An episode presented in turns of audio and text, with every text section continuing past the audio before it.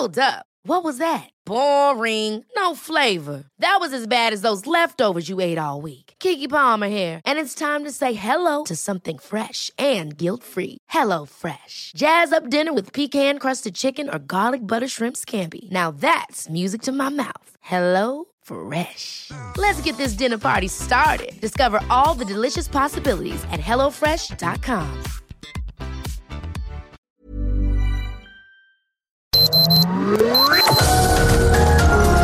Heraldo Media Group presenta Sergio Sarmiento y Lupita Juárez. Información veraz y oportuna con un toque personal y humano. Por El Heraldo Radio, donde la H suena y ahora también se escucha.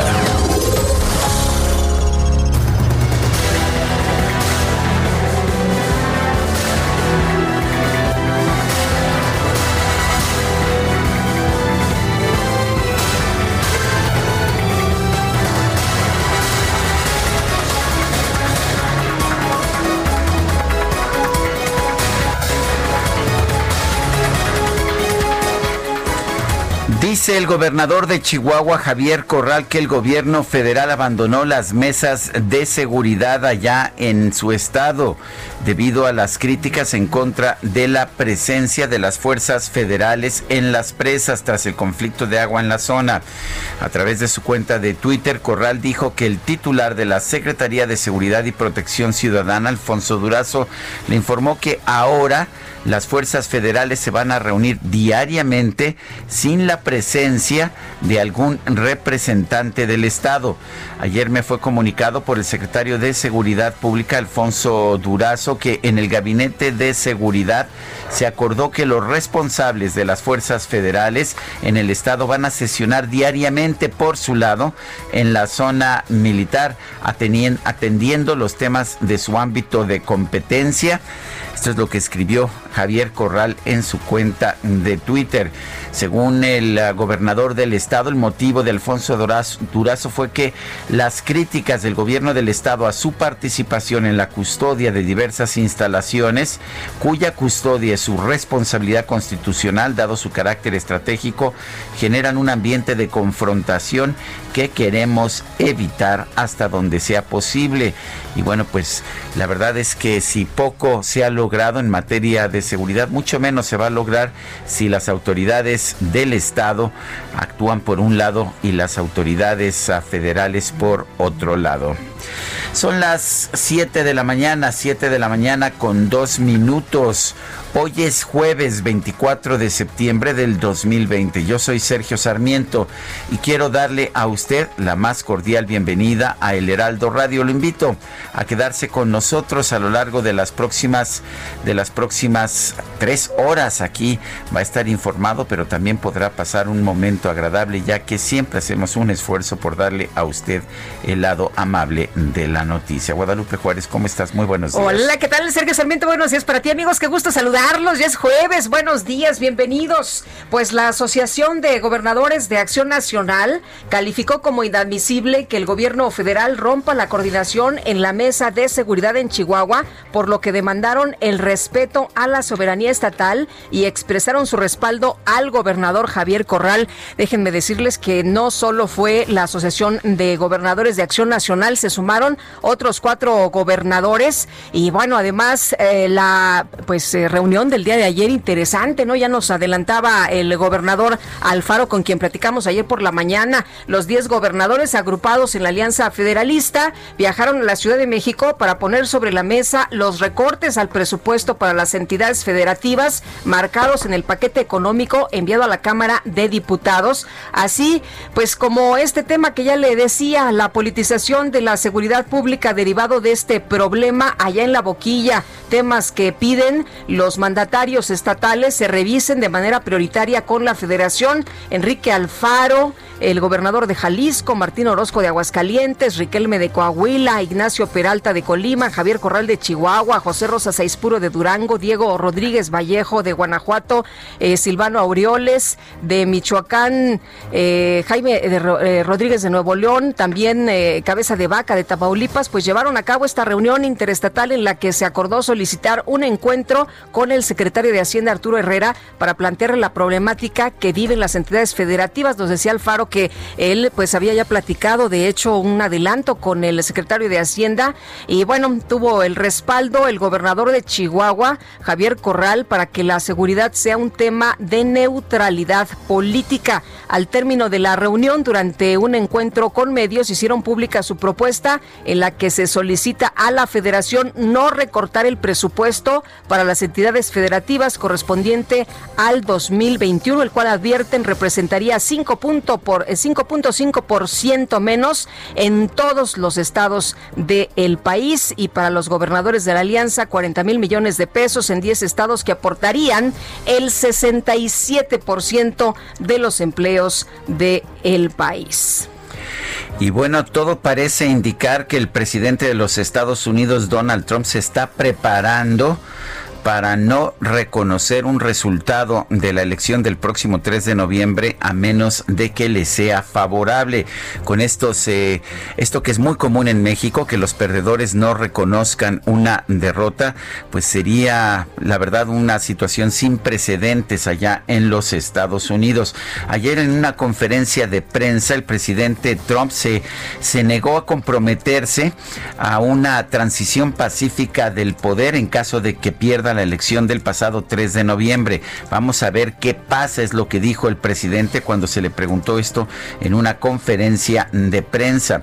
El presidente sigue insistiendo que los, uh, los votos por correo, que en los que mucha gente va a participar debido a la situación del COVID, constituyen una forma de fraude electoral que busca favorecer a su contendiente demócrata. Estos comentarios vinieron horas después de que eh, señaló que quiere que apruebe el Senado su, una nominación para la Suprema Corte de Justicia de la Nación adelantada lo antes posible, antes de la elección, porque está convencido de que le tocará a la Suprema Corte de Justicia de los Estados Unidos determinar quién es el ganador. Esto va a terminar en la Suprema Corte, dijo ayer el presidente Donald Trump, y creo que es importante que tengamos nueve ministros. Con esto, pues genera más temores en el sentido de que si pierde la elección, no, no reconocerá el resultado de la elección. Sería un rompimiento sin precedentes de la pues del orden constitucional en los Estados Unidos. Y no es la primera vez que lo dice, ¿no? ¿Te acordás? Hace unas semanas también lo señalaba, lo apuntaba y bueno, pues hacia ese rumbo va para generar pues esto, ¿no? Esta desconfianza, por supuesto. Oye, y el presidente ruso Vladimir Putin ha sido nominado al Premio Nobel de la Paz tan solo unos eh, pues días, unas semanitas después de que Donald Trump también propuesto como candidato a este galardón. ¿Cómo la ve usted? Pues parece increíble, ¿verdad? Son las 7 de la mañana con 7 minutos.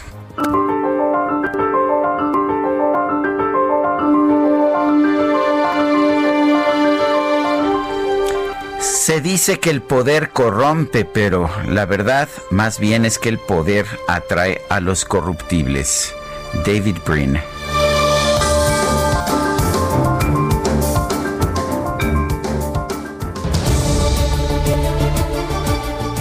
Y ya sabe que nos gusta hacer preguntas a la gente de nuestro público, a quienes nos escuchan. Les gusta también responder. Ayer preguntábamos temprano en la mañana, ¿usted piensa que hay corrupción dentro del instituto para devolver al pueblo lo robado? Nos respondieron que sí, 94.8%, que no, 2.4%, no sabemos, 2.8%. Recibimos 15.732 participaciones. Esta mañana ya coloqué en mi cuenta personal de Twitter arroba Sergio Sarmiento la siguiente pregunta. ¿Ha acabado con la corrupción el presidente López Obrador? Nos dice que sí, 2.2%, que no, 94.7%, solo un poco, 3.1%. Hemos recibido...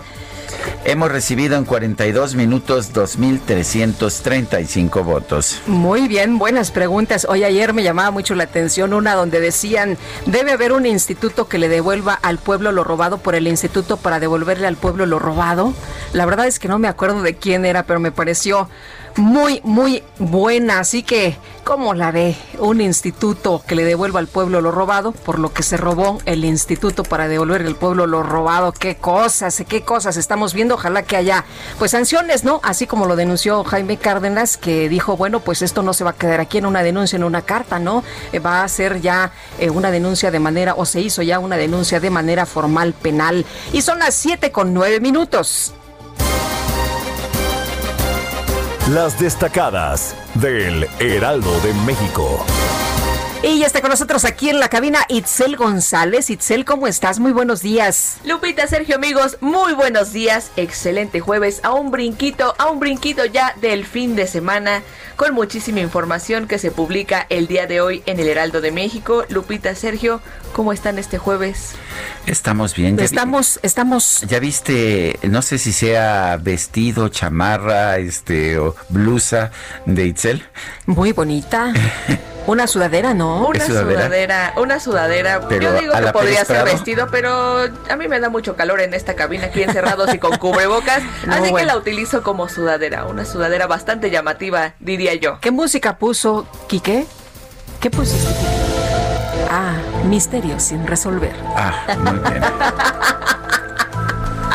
Tenemos que trabajar, señor Nos manda sus mensajes, Quique, ¿verdad? Sí. Oye, mensajes musicales, que no te, Quique. Que no te distraigas, Sergio. ¿El DJ Quique? Sí, que no te distraigas, que, todavía es jueves, hay que chambear. Ya, ¿Ah, viene Fer corriendo con el resumen, así que ya hay que apurarnos y comenzamos con las destacadas del Heraldo de México en primera plana por pandemia, turismo en crisis por cinco años más. La recuperación plena del sector llegará en 2025. Para los empresarios del ramo, este año es perdido. País, elecciones 2021, última llamada a dimitir. Los funcionarios que aspiren a algún cargo de elección popular deben renunciar a más tardar el último día de octubre, advierte el presidente. Ciudad de México, exfuncionarios frenan evasión de corruptos. La jefa de gobierno, Claudia Sheinbaum, envía una iniciativa al Congreso para que la corrupción no prescriba en tres años. Estados, Chihuahua, Javier Corral acusa represión. El gobernador acusó al presidente de usar el retiro de apoyo del ejército y la Policía Federal en el estado como acto de represión a quien se opone a su administración. Orbe, sanciones, Cuba en la campaña. El presidente Donald Trump anunció nuevos castigos a la isla para tratar de ganar el voto hispano en Florida. Meta, CONADE, el nuevo FODEPAR, Ana Guevara aplica mayor rigidez a los atletas y a los funcionarios. Finalmente, en mercados, nuevas medidas de apoyo. Los pagos disminuyen hasta 25%. La Secretaría de Hacienda plantea quitas, quitas, ampliar plazos de pago y disminución de tasas. Sergio Lupita, amigos, hasta aquí las destacadas del Heraldo. ¡Feliz jueves! Igualmente, Itzel, gracias. Buenos días. Son las 7 de la mañana con 13 minutos. Vamos, vamos a un resumen de la información más importante de este jueves 24 de septiembre del 2020. Este miércoles, la doctora Olga Sánchez Cordero, secretaria de Gobernación, compareció ante el Senado como parte de la glosa del segundo informe de gobierno del presidente López Obrador. Entre otros temas, destacó el combate al coronavirus, la atención a las víctimas de la violencia y la defensa de los derechos de las mujeres. Quiero destacar que entre las tareas de la Secretaría de Gobernación en materia de derechos humanos, dos temas tienen singular relevancia. Uno, es la defensa de los derechos de las mujeres. Por convicción personal y compromiso indeclinable, soy impulsora ferviente de esta causa. Me confieso aquí ante ustedes una feminista comprometida. Bueno, la senadora Verónica Delgadillo de Movimiento Ciudadano cuestionó a la Secretaría de Gobernación, a la secretaria por los altos índices de violencia de género en el país, mientras que el senador sin partido Emilio Álvarez y Casa le pues le pidió impulsar la legalización de la marihuana, incluso le regaló una plantita. Usted es una gran aliada. He dicho, hay una iniciativa de usted al tema de la marihuana.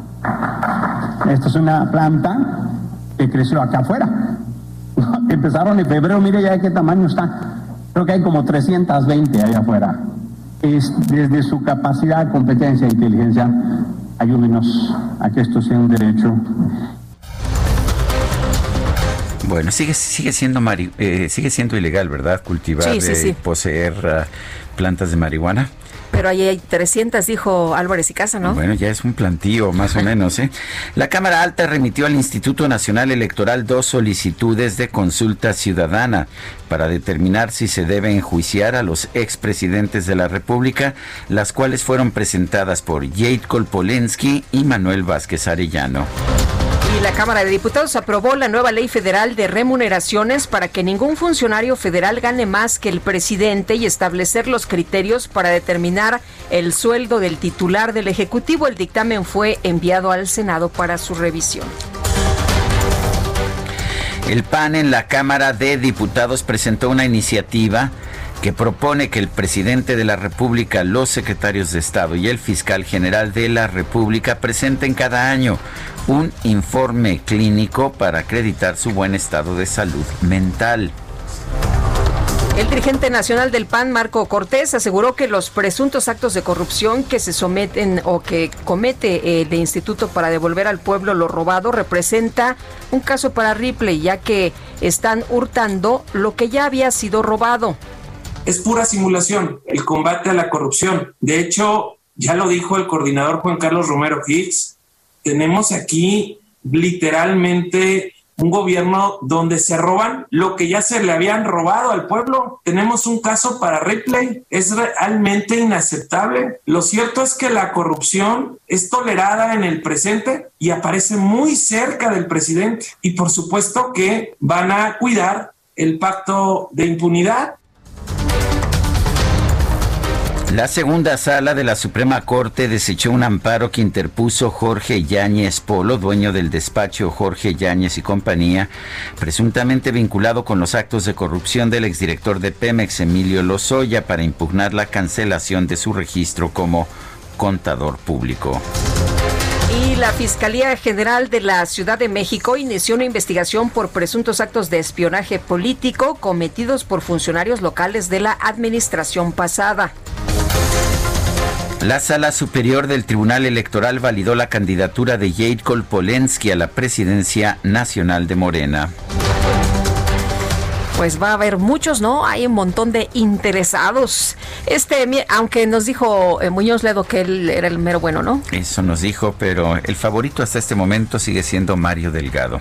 Este miércoles se dio a conocer que el director del Centro Nacional de Control de Energía, Alfonso Morcos Flores, habría presentado su renuncia debido a que el organismo va a formar parte de la estructura de la Comisión Federal de Electricidad.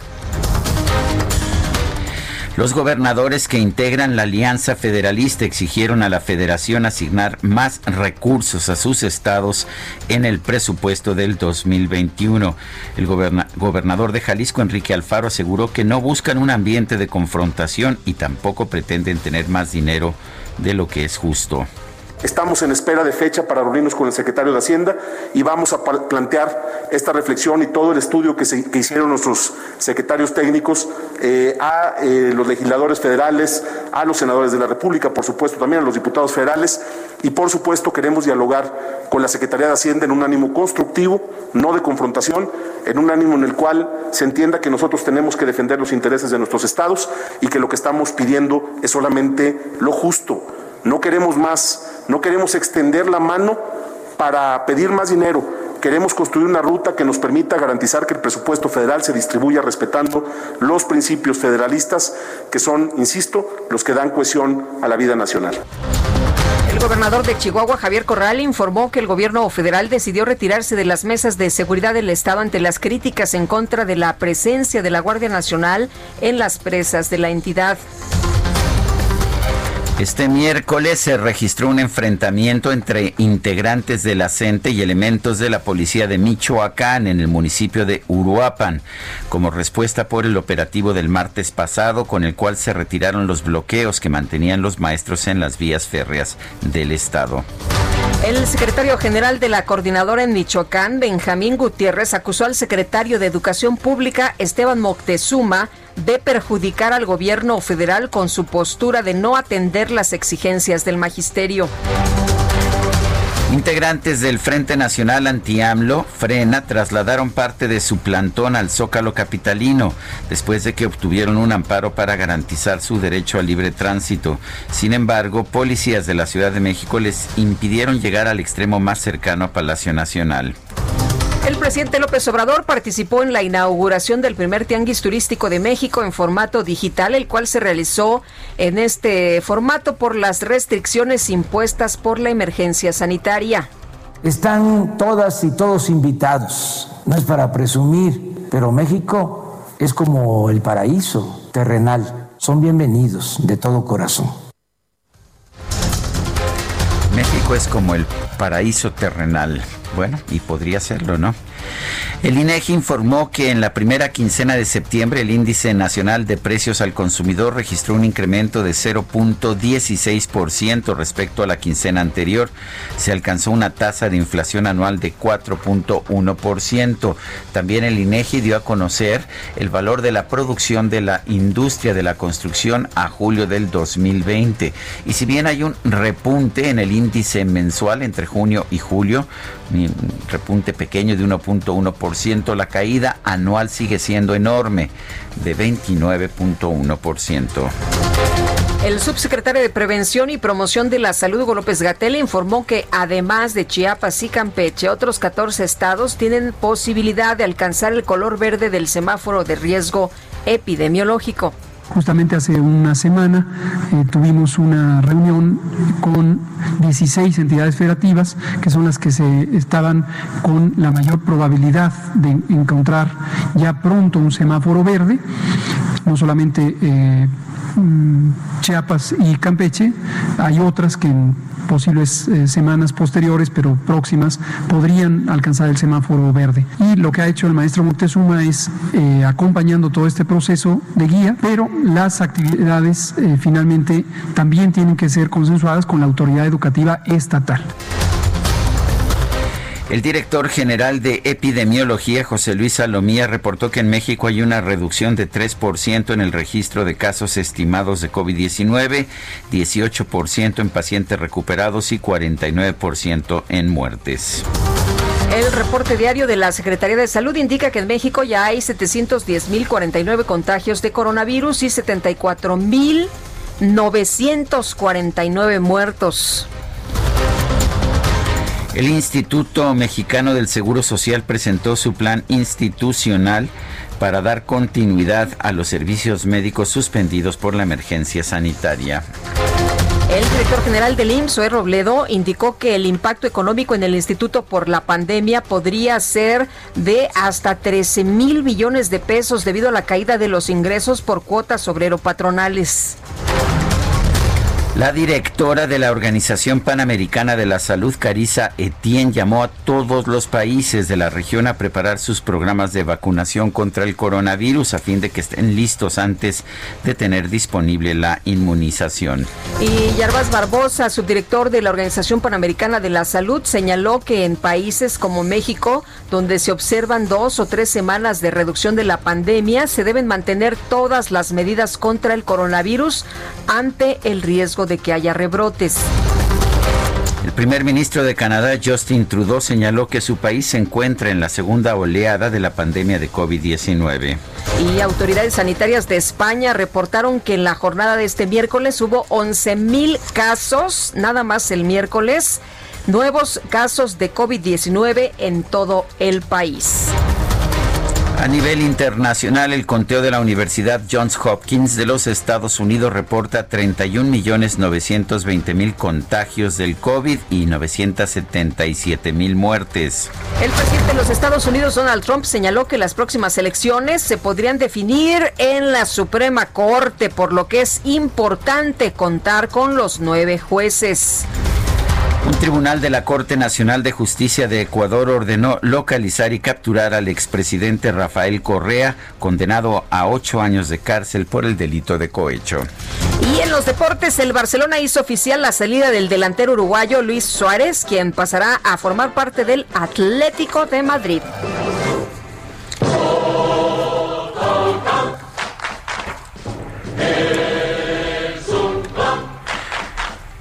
Son las 7 de la mañana, 7 de la mañana con 24 minutos. Guadalupe Juárez y Sergio Sarmiento estamos en el Heraldo Radio. ¿Quiere usted mandarnos un mensaje? 55 20 10 96 47.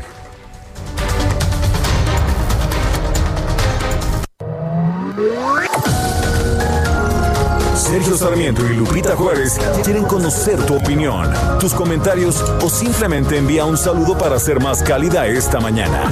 Envía tus mensajes al WhatsApp 5520 109647.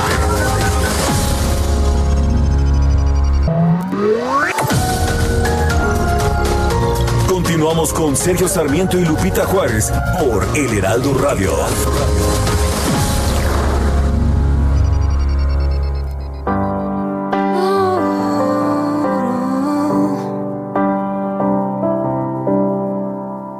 Se puede intentar hacer canciones, el hombre ha hecho tanto por el arte.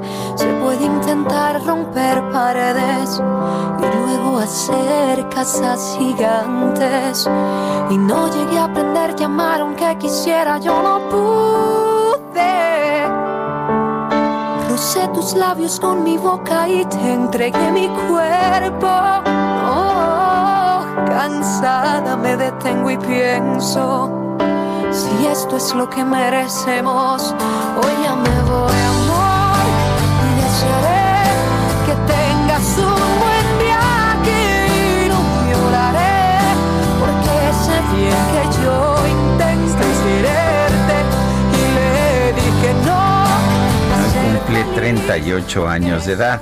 Esta cantante puertorriqueña ha tenido mucho éxito a nivel internacional, no nada más en su natal Puerto Rico, sino en los Estados Unidos y en Latinoamérica. ¿Te parece que la escuchemos? Me parece muy bien. Qué, qué linda voz, me gusta. Tiene, tiene una voz que me es muy agradable. Su voz, no sé qué opine nuestro público, pero ahí está Cani García. Que pude quedarme más tiempo bueno, no podemos quedarnos más tiempo con su música porque tenemos mensajes. Dice, buenos días Sergio y Lupita, le saluda Edmundo Monterrosas desde Querétaro. Hoy al fin pude conocer a la voz bonita de la radio. Gracias y un saludo a Itzel. Estoy a favor de un examen de salud mental para ver si el Ejecutivo Federal es apto para el puesto. Es de verdad un peligro para México tener al frente a una persona que no esté mentalmente bien. Excelente jueves. Abrazos virtuales. Pues ahí la petición del Partido de Acción Nacional, que no es nueva. ¿Te acuerdas cuando Fox era presidente? Sí, así es que también este también se sacó esta iniciativa, finalmente no prosperó. Lupita Sergio nos dice otra persona, soy Pedro Torres, tengo 65 años, utilizo una motoneta para ir a mi trabajo. No estoy de acuerdo con sacar una licencia exclusiva para motos, tengo mi licencia permanente y 50 años manejando todo tipo de vehículo, no es justo. Mucha gente mucha gente considera que es lo mismo. Yo también manejo moto y manejo eh, automóvil me parece me parece una tontería pura y simple burocracia el tener además una licencia especial para la moto. Bueno, si fuera barco, si fuera a lo mejor un avión, ahí sí sería diferente, ¿no? Pero una moto. Oye, buenos días, Sergio y Lupita, ¿qué saben con respecto a tantos cortes de luz por falta de pago a tanta gente pobre que no ha tenido pues para solventar por la pandemia, solo tienen dos pagos sin cubrir. Saludos, la señora Lara. Pues sí, parece que sí. Y también otra cosa que yo he notado, no sé si tú, Lupita, que los precios de la electricidad están subiendo, por lo menos a mí cada vez me cobran más. Dicen que, que no, que no es cierto. Eh, pues lo que dice mi recibo es otra cosa. No sé qué opine usted. Le recuerdo que nos puede usted mandar mensajes por WhatsApp, mensajes de texto mensajes de voz al 55 20 10 96 47. Son las 7 con 33 minutos. El Senado aprobó por unanimidad de 92 votos. 92 votos. ¿Dónde estaban los otros? Eh, eh, que eran 28 más 2, los, otros 30 senadores. Bueno, 92 votos. ¿Te acuerdas que antes, eh, los primeros días de la legislatura, acudían todos? Bueno, ya no acuden todos. Ahora, por 92 votos, reformas y adiciones a la Ley General de los Derechos de los Niños los derechos, para decirlo como lo dicen ellos, los derechos de niñas, niños y adolescentes y del Código Civil Federal. Eh, y según esta reforma queda prohibido el castigo corporal para reprender a menores de edad. Misael Zavala, adelante, buenos días. Ya Sergio, Lupita, buenos días al auditorio. Pues efectivamente se aprobó ayer en el Senado de la República una reforma que ha sido bautizada como la ley antichanclazos ¿Y de qué se trata esta reforma? Pues es de prohibir los jalones de oreja, cabellos, así como empujones, manotazos, golpes con objetos, pellizcos y otros castigos corporales y humillantes como métodos disciplinarios a niñas, niños y adolescentes. Y esto pues aplicará a padres, tanto a padres de familia o a quienes ejerzan la patria potestad, tutela o guarda y custodia, así como de los encargados y el personal de instituciones educativas, deportivas, religiosas, de salud de asistencia social, de cuidado de penales o de cualquier otra índole. También se, se prohíbe con esta ley que ya pasó a la Cámara de Diputados castigos humillantes, es decir, cualquier otro trato ofensivo, denigrante, desvalorizador, estigmatizante, ridicul, perdón, ridiculizador y eh, menosprecio y cualquier acto que tenga como objeto provocar dolor, amenaza, molestia o humillación cometidos en contra de niños, niñas y adolescentes y es que, según esta iniciativa presentada por el senador Martí Batres, seis de cada diez niños son maltratados en el país. Sergio Lupita, esta es la información. Bueno, entonces la ley antichanclazo, dijiste. Sí, así es, Lupita. Así fue bautizada ayer por algunos senadores, después de ser aprobada. Y bueno, fue eh, de manera unánime y todos, eh, todas las bancadas se subieron a hablar, incluso algunos senadores como Xochitl Gálvez Ruiz, eh, relató que bueno eh, en su infancia sufrió junto con sus hermanos violencia por parte eh, de su padre. Oye, ¿cuáles son las sanciones en caso de que haya pues agresión o humillación en contra de los menores?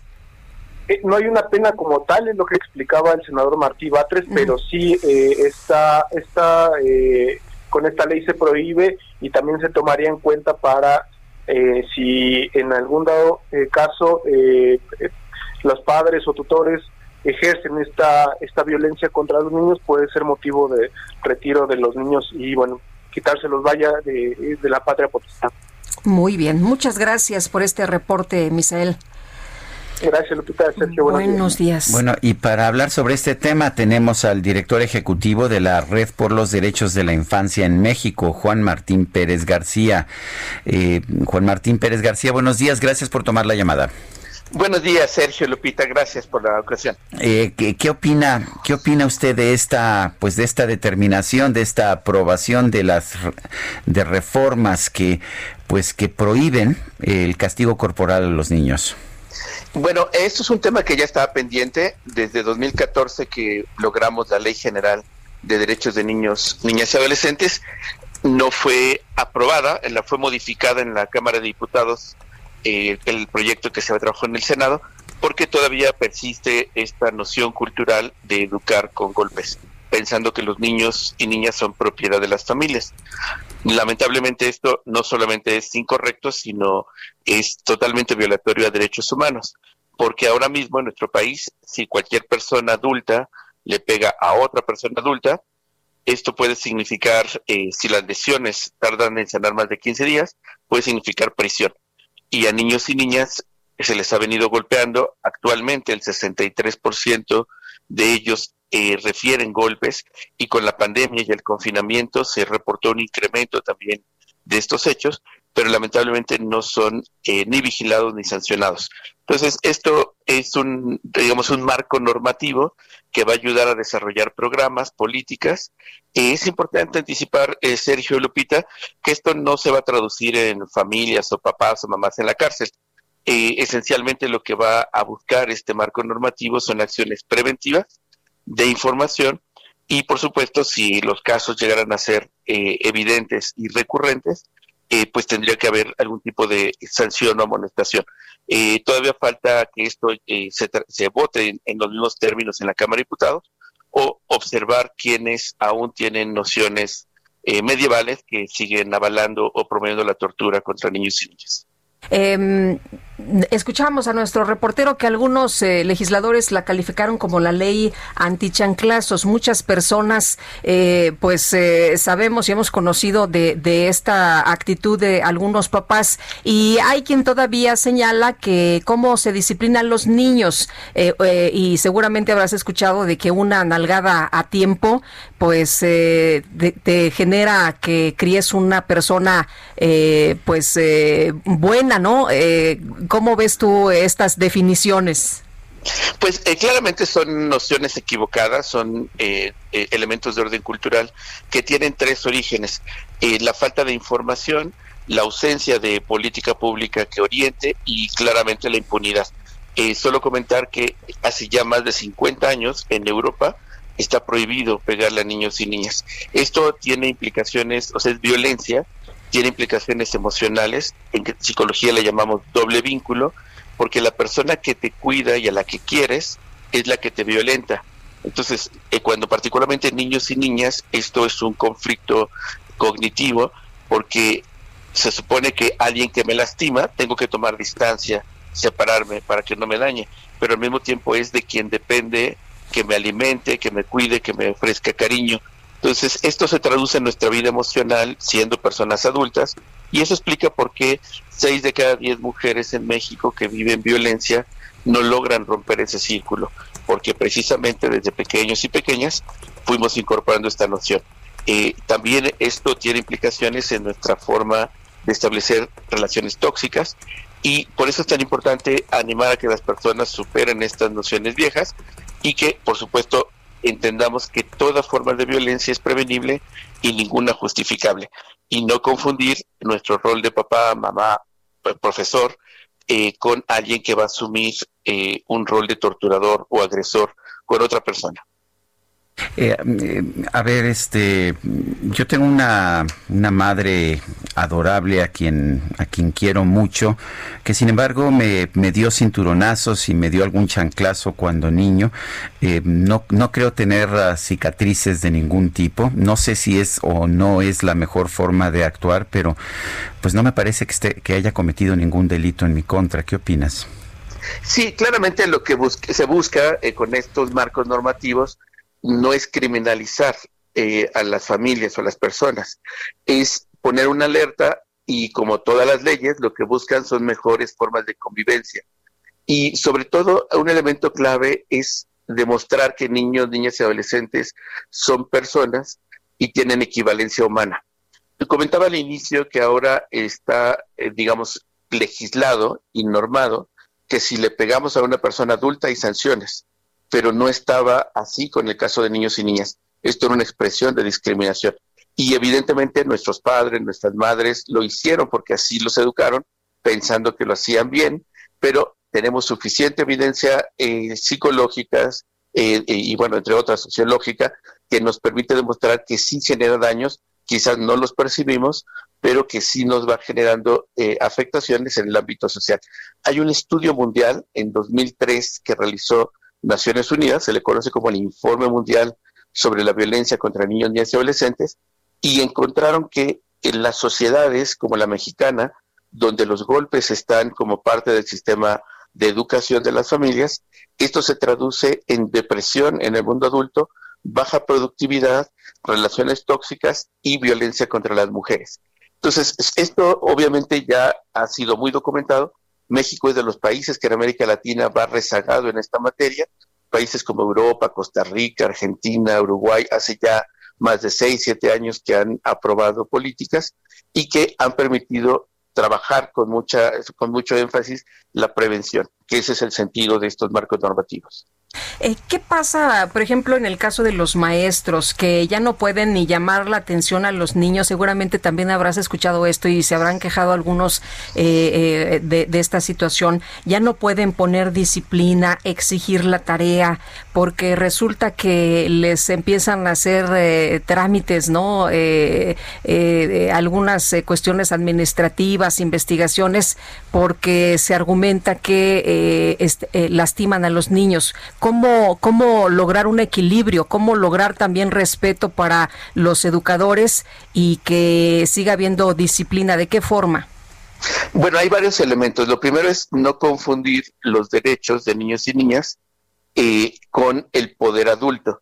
Es decir, en papá, mamá, maestros o maestras, tenemos ya de por sí, por ser adultos, por tener un rol vertical y de poder con ellos, eh, la posibilidad de dañarlos con nuestra sola expresión, incluso no física. Entonces necesitamos que las personas adultas tengamos presente que cuando hablamos con niños y niñas tenemos un desafío educativo. La manera en la que nos educaron no es correcta, tenemos que buscar otras maneras y esto está basado en la confianza, en la participación y en las reglas claras. Si esto logramos establecerlo en familias, tendremos familias más democráticas, más participativas, como será la escuela.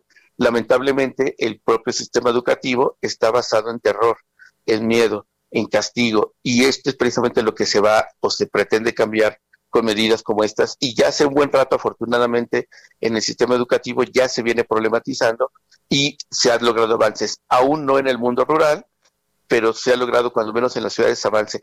Y diría también, Sergio Lupita, que otro elemento muy importante de esto es que llegue a las casas el debate y que logremos entender que esto, cuando hablamos de prohibición, es que es un acto de protección y que si antes lo pensábamos como positivo, si lo vivimos nosotros, si incluso se seguía usando en casa, en adelante se tendrá que buscar otros métodos, reitero, basados en confianza, participación y prevención como una forma de encontrar nuevas maneras de relacionarnos con niños y niñas. Juan Martínez Pérez García, director ejecutivo de la Red por los Derechos de la Infancia en México, gracias por hablar con nosotros. Muy buen día ambos, gracias. Gracias, hasta luego, pues interesante lo que nos acaba de, de decir, de comentar esta mañana. Oye, la Asociación Mexicana de Ayuda a Niños con Cáncer dijo que por causas ajenas la participación del subsecretario Hugo López Gatel en el foro Atención del Cáncer en la Infancia y la Adolescencia en la 4T quedó cancelada y vamos a platicar precisamente con José Carlos Gutiérrez Niño, director general de la Asociación Mexicana de Ayuda a Niños con Cáncer, sobre este tema. ¿Qué tal? Muy buenos días, gracias por platicar con nosotros. ¿Qué tal? Buenos días, Lupita y Sergio. Gracias, José Carlos. José Carlos, parecería que este momento, sobre todo con la escasez que hemos visto de medicamentos oncológicos pediátricos, pues debería ser muy importante la participación del subsecretario de Prevención de la Salud, Hugo López Gatel, en esta reunión. Eh, ¿Por qué razones se ha cancelado esta participación? Efectivamente, es, una, es un momento importante para platicar de cáncer infantil, además de COVID, hay otros temas de salud que se deben de atender y la cancelación fue por cuestiones de agenda, por tema de, de la oficina del, subsecretario, teníamos ya confirmada su participación y ya de último momento no fue posible contar con él. Ayer en la, en la conferencia vespertina hizo referencia a que como nosotros también lo manifestamos, estamos abiertos al diálogo, pero también estamos respuestas inmediatas ya. Ya no podemos seguir esperando para conocer el detalle puntual de la situación, eh, cómo se están atendiendo a los niños con cáncer. Eh, José Carlos, ¿qué es lo que ustedes querían poner en la mesa? ¿Qué es lo que querían escuchar y, preguntar precisamente sobre, pues esto en una situación, en un momento tan delicado donde hemos visto, pues falta de medicamentos a los niños, niños que han eh, perdido la vida precisamente porque no llegan a tiempo, sus tratamientos no están completos? Sí, conocemos a grandes rasgos la situación, que es lo, lo que ha trascendido en la información de la falta de insumos desde China o India, que la corrupción y la inhabilitación de empresas aquí en México. Y conocemos esto a grandes rasgos. Lo que queríamos y lo que seguimos buscando es puntualidad en qué medicamentos son los que siguen faltando, en qué hospitales no hay. Nosotros necesitamos información mucho más específica para buscar soluciones inmediatas. Sabemos que esto ha sido un reto enorme, que eh, es un proceso largo incluso mejorar las condiciones de todo el sistema de salud, pero queríamos información mucho más puntual, específica, que seguimos esperando porque el faltante de los medicamentos sigue sucediendo en los hospitales, los, los médicos mismos han hecho señalamientos públicos de que no tienen las condiciones ideales para brindar los tratamientos y que no hay sustitutos en, en muchos de estos medicamentos. Entonces necesitamos ver cuáles son los protocolos que tiene una cobertura en el INSABI, necesitamos ver cuál, cómo se están actualizando y cómo se están incorporando nuevos medicamentos a estos protocolos. Hay una cantidad de información que está en el aire y necesitamos puntualidad. Nosotros igual vamos a buscar otro encuentro con el subsecretario o con otra autoridad, la Secretaría de Salud. Lo que importa es tener información completa eh, sobre la situación de, de la atención en general a los niños, a las niñas, a los adolescentes. Es, es mucho, es mucho lo que está siendo eh, incierto en, en, todo este tema del manejo de, de cáncer infantil. Sigue la COFEPRIS, eh, sigue, sigue cerrada la planta de PISA que producía medicamento oncológico pediátrico por la COFEPRIS.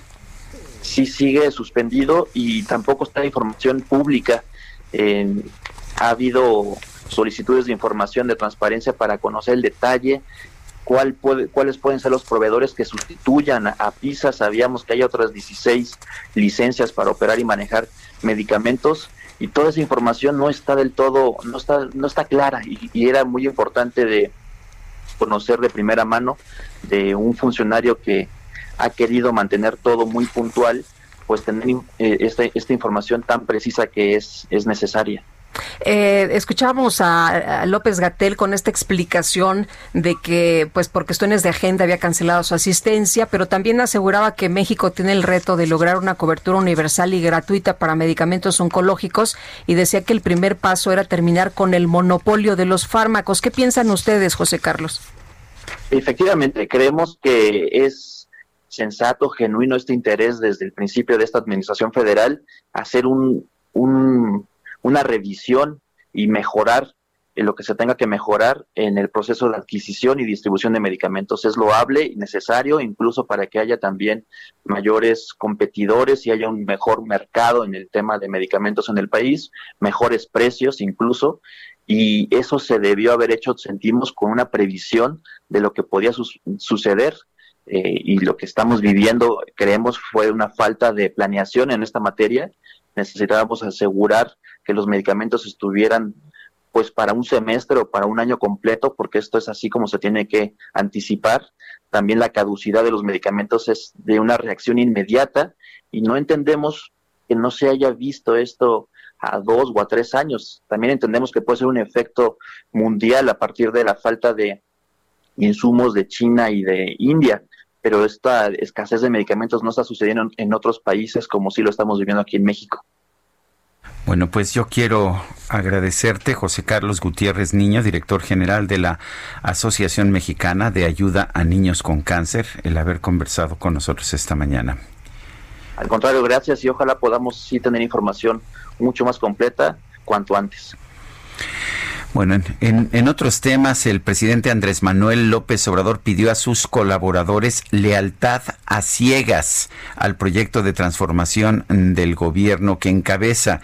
Dijo que tiene razón el extitular del instituto para devolverle al pueblo lo robado cuando afirma que una de las, de las razones de su renuncia es porque el presidente eh, pide lealtad a ciega. Tiene razón, pedimos lealtad a ciegas, el proyecto de transformación, porque el pueblo nos eligió para eso, para acabar con los abusos y hacer justicias. Sí es lealtad al pueblo, básicamente, no a mi persona es lo que dice el presidente de la República en la mañanera.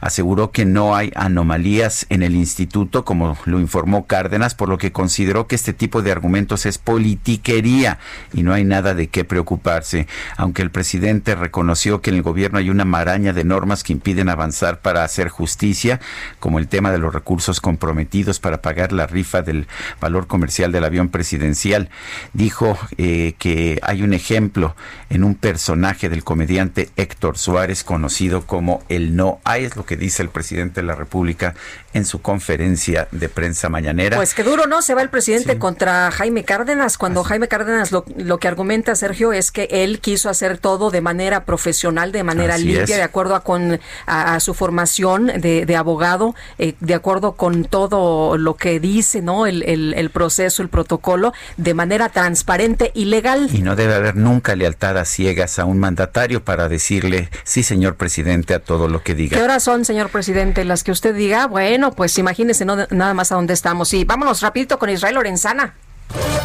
Hola. Sergio Lupita, muchísimas gracias. Estamos ubicados en estos momentos sobre 20 de noviembre al cruce con la calle de Venustiano Carranza. Hay que recordar que continúan los cierres por valles metálicas de elementos de la Secretaría de Seguridad Ciudadana, quienes impiden el ingreso al Zócalo Capitalino. Y es que hasta este punto han llegado integrantes de la Confederación Nacional de Industriales de Metales y Recicladores, la CONIMER, quienes se manifiestan aquí en este punto. Ellos están pidiendo, por supuesto, la demanda de las concesiones de residuos sólidos urbanos y en ese sentido están pidiendo entregar un pliego petitorio en Palacio Nacional. No les han permitido el acceso, la circulación sigue cerrada desde el Chazaga y se espera que ingresen por los diferentes puntos carreteros hacia la capital algunas caravanas de estos integrantes de la CONIMER para manifestarse aquí en la zona del centro histórico. Pues Sergio Lupita, así las cosas, hay que utilizar Lázaro Cárdenas como alternativa hacia la zona norte y Avenida Circunvalación hacia Viaducto. Es la información que les digo. Son las 7.55, regresamos. Sergio Sarmiento y Lupita Juárez quieren conocer tu opinión, tus comentarios o simplemente envía un saludo para ser más cálida esta mañana. Envía tus mensajes al WhatsApp 5520 109647.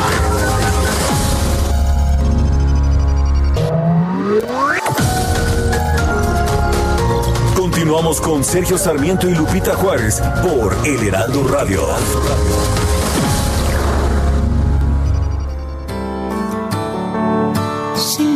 Al cielo siempre encuentro consuelo. Porque aunque tú estés lejos, es el mismo techo. Si escribo poemas en que hable de tus recuerdos, sé que tu oración en respuesta es tu tiempo.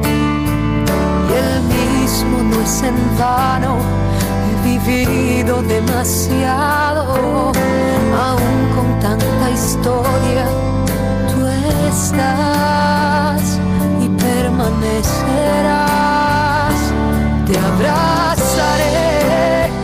Estigma de amor es Cani García, estamos escuchando a esta cantante puertorriqueña el día de su cumpleaños, está cumpliendo 38 años de edad. Sabiendo entre tus dedos. Serás mi estigma Oye, y eh, una chava que desde chiquita empezó a estudiar música, pero en serio, en serio, música clásica, violonchelo, solfeo. Y... Es muy talentosa. Sí, sí, sí. Este, la entrevistamos en alguna ocasión, ¿te acuerdas? Hace algunos años, sí.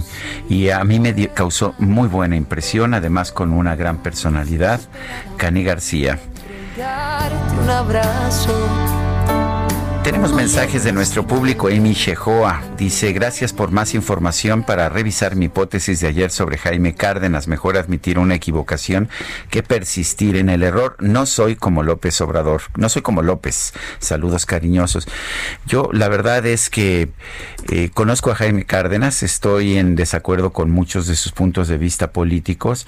Eh, pero de que es trabajador, de que, de que es un buen abogado, de eso no hay absolutamente ninguna Quiso hacer las cosas bien y por eso, por, eso, por eso está furioso López Obrador con él, a pesar de que ha sido uno de los más leales seguidores de López Obrador, como lo decía yo ayer, incluso cuando no debió haber sido, cuando era consejero electoral en el IFE. Bueno, Ari le dice, a la 4T de Morena, PT Verde les queda muy grande México, son amateurs y esa es, entre otras, la razón. Almarroz Arjona, ni acabará, debe comenzar por su casa, como dice el dicho. Excelente jueves, dúo dinámico, saludos, los quiero mucho desde Coyoacán. Son las 8 de la mañana con 3 minutos. El gobernador de Chihuahua, Javier Corral, informó que el gobierno federal rompió la coordinación en la mesa de seguridad con su gobierno. Esto, dijo, eh, que es una represalia por la inconformidad en la entrega de agua de la presa La Boquilla al gobierno de los Estados Unidos. Tenemos en la línea telefónica al maestro Emilio García Ruiz, el secretario de Seguridad Pública de Chihuahua. Maestro García Ruiz, eh, gracias por tomar la llamada. Al contrario, Sergio Lupita, muy buenos días. A, ver, maestro, me parece que es eh, pésimo que por un lado estén actuando las autoridades federales y por otro lado las autoridades estatales. La seguridad es un todo, ¿no es así? Le afecta a la ciudadanía sin importar si una autoridad proviene de la federación o del estado, ¿no es así? Así es, Sergio. De, la verdad es que fue una noticia que nos sorprendió en el Estado, ya que estábamos desarrollando muy buen trabajo de la mano de los tres órdenes de gobierno. Todos los días nos sentábamos a platicar acerca de los resultados obtenidos el día anterior y planeábamos las estrategias para los días siguientes. Entonces sí fue algo que nos cayó muy de sorpresa y que es lamentable toda vez que la autoridad necesita estar coordinada para poder atender los temas. Como bien lo mencionas, la delincuencia no distingue fueros y la sociedad necesita atención de los tres órdenes de gobierno y tenemos que estar coordinados para lograr los resultados que la sociedad espera. Eh, maestro, eh, escuchábamos eh, y veíamos algunas declaraciones del subsecretario de Seguridad que decía que no es válido reclamar cooperación y coordinación y al mismo tiempo descalificar el trabajo de la Guardia Nacional. Sí, es algo que no sé de dónde lo saca, porque la verdad nosotros estábamos trabajando con la Guardia Nacional de tú a tú y la verdad siempre con el reconocimiento de su trabajo, con valorando los resultados que ellos estaban obteniendo y también valorando el trabajo que ellos aportaban a la mesa. No hay un solo momento, eh, ni siquiera del gobernador. De hecho, nosotros teníamos un programa por redes sociales llamado Chihuahua Seguro que se transmitía todos los jueves en donde de cara a la ciudadanía estábamos presentes los titulares de cada una de las áreas, incluida Guardia Nacional, y el gobernador todo el tiempo estaba reconociendo el trabajo de todos, de las áreas municipales, estatales y federales. Y lo que nosotros pedíamos era que hubiera un incremento de fuerza, sobre todo en Ciudad Juárez, para que nos ayudaran con el tema del incremento en el índice de homicidios dolosos que tenemos eh, pensado y esté analizado y en estadísticas y con inteligencia que provienen principalmente de la delincuencia organizada, de enfrentamientos entre ellos y de, temas que tienen que ver con eh, el Foro Federal. Entonces lo que pedíamos era un incremento de la fuerza de Guardia Nacional. Y lo único que se mencionó es que no se valía militarizar las presas. O sea, el tema de las presas se revolvió con un tema de seguridad y no lo es. O sea, no hay en ninguna parte del país eh, instalaciones estratégicas como son las presas vigiladas por Guardia Nacional, solamente en Chihuahua.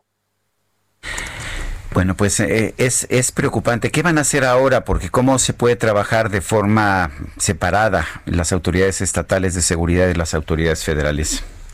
Pues nosotros todavía tenemos la esperanza de que sea solamente el que no se sienten en la mesa y que realmente en el día a día, en la práctica de las operaciones, eh, siguen colaborando como veníamos haciendo. Teníamos formados grupos de trabajo principalmente para los delitos de alto impacto, en donde trabajábamos con células mixtas y esperemos que no se retiren de ellas.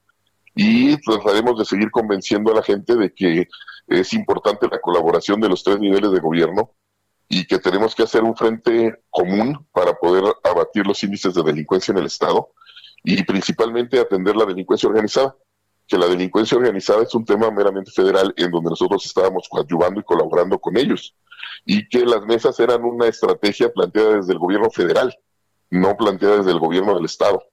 Y ojalá que podamos rectificar y que sigamos trabajando juntos. Mientras, pues nosotros seguiremos haciendo lo propio con lo que tenemos. El estado es fuerte, y también los municipios participan y estaremos trabajando de la mano de las fiscalías, la Fiscalía General del Estado y la Fiscalía General de la República, que ellos están trabajando todavía en la mesa. Ahora, en estas eh, mesas nos dice se eh, trabaja de manera cotidiana. Eh, ¿Los han invitado de nuevo? ¿Está el citatorio normal como siempre? ¿O, o ya de plano les dijeron no, pues aquí ni se acerquen? lo que hicieron fue separarse. De manera unilateral tomaron esa decisión y ellos sesionan en el campo militar solamente la instancia federal y solamente para los temas de su competencia. Entonces es algo como que extraño porque la ciudadanía y los delincuentes no conocen ese tipo de diferencias entre los delitos del foro común y del foro federal. Bueno, pues estoy completamente de acuerdo, maestro. Estaremos en contacto eh, porque sí me parece muy importante que exista coordinación entre las distintas fuerzas de seguridad. Gracias, maestro Emilio García Ruiz, secretario de Seguridad Pública del Gobierno de Chihuahua. al contrario, muchas gracias a ustedes. Sergio, un saludo a su auditorio. Un abrazo, buenos días. No politizar la seguridad es lo que han pedido los gobernadores de la CONAGO y gobernadores también de otras entidades, en total 14. Y a mí me parece, Sergio, que esto es un tema muy peligroso. no puedes. Además, es muy mal precedente, muy mal precedente. No estás de acuerdo con una posición mía, entonces te retiro la colaboración en seguridad. Bueno, es como, como el gobierno de Trump cuando amenaza con retirar la colaboración eh, con México en temas de, pues en temas de seguridad, eso no se puede, eso no se puede hacer. Y la secretaria de Gobernación, eh, la titular Olga Sánchez Cordero, compareció ante el Senado de la República. ¿Y cuáles fueron los temas? Misael Zavala le tiene todos los detalles. Misael, buenos días. Buenos días, Sergio. Efectivamente, la comparecencia que duró cuatro horas, la ministra en retiro, eh, Olga Sánchez Cordero, defendió que hoy tenemos una libertad de expresión que nunca se había vivido en el país y relató que ella vivió la lucha por las libertades en los años 60 y 70, cuando todo era censura previa, incluso relató que algunas películas se quedaban enlatadas porque no se podían exhibir por la censura desde el gobierno. Por su parte, los senadores le cuestionaron varios problemas que aquejan al país, desde la violencia hacia las mujeres, el debilitamiento institucional, el uso del aparato de gobierno para atacar opositores y hasta las ejecuciones que se viven todos los días en el país. Y aunque no respondió la mayoría de los cuestionamientos, Sánchez Cordero evadió la pregunta de la senadora panista Nadia Navarro sobre el conflicto por el agua en Chihuahua. De plano, la funcionaria no dijo una palabra de este tema. Lo que resaltó la titular de gobernación fue que se, incluyó, se incluyó como una mujer que sufre violencia, ya que dijo que hay una investida misógina de algunos medios de comunicación en su contra. También adelantó que hay seis años de la desaparición de los 43 estudiantes normalistas de Ayotzinapan, eh, cuenta con información que arroja luces sobre la verdadera, lo que verdaderamente ocurrió en esa noche trágica. Y una imagen que al final se ganó la tarde-noche fue la del senador independiente Emilio Álvarez y Casa, quien le regaló una plantita de marihuana a la secretaria de Gobernación y de paso le pidió que les ayude a que el cultivo de la planta sea un derecho. Esta es eh, la información, Sergio Lupita. Muy bien, Misael, muchas gracias. Muy buenos días. Gracias, buenos días. Son las 8 con 10 minutos. El Químico Guerra con Sergio Sarmiento y Lupita Juárez. Químico Guerra, ¿cómo estás? Buenos días. Buenos días, Sergio Lupita. Fíjense que ayer a las 4 de la tarde con 37 minutos, el estado de California dio un paso trascendente para el control de sus emisiones de gases de efecto invernadero. Fíjense, Sergio Lupita, el gobernador Gavin Newsom emitió una orden ejecutiva que prohíbe la venta de automóviles nuevos en el estado que funcionan con gasolina o diésel a partir del año 2035. El sector transporte es responsable de más de la mitad de las emisiones de carbono en este estado. Dice el gobernador, lo estoy citando aquí en lo que dijo ayer, este es el paso más, más impactante que nuestro estado puede dar eh, en California para combatir el cambio climático. En un comunicado en el que destacó que el muy desarrollado sector transporte es responsable precisamente de muchas afecciones en la salud.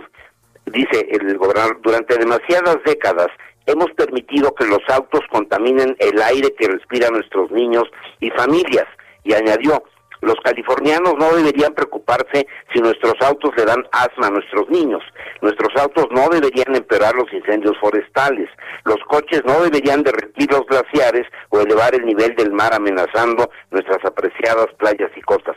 La medida permitirá, Sergio Lupita, la venta de vehículos eléctricos de celda de combustible o los híbridos enchufables que combinan motores eléctricos con los de gasolina.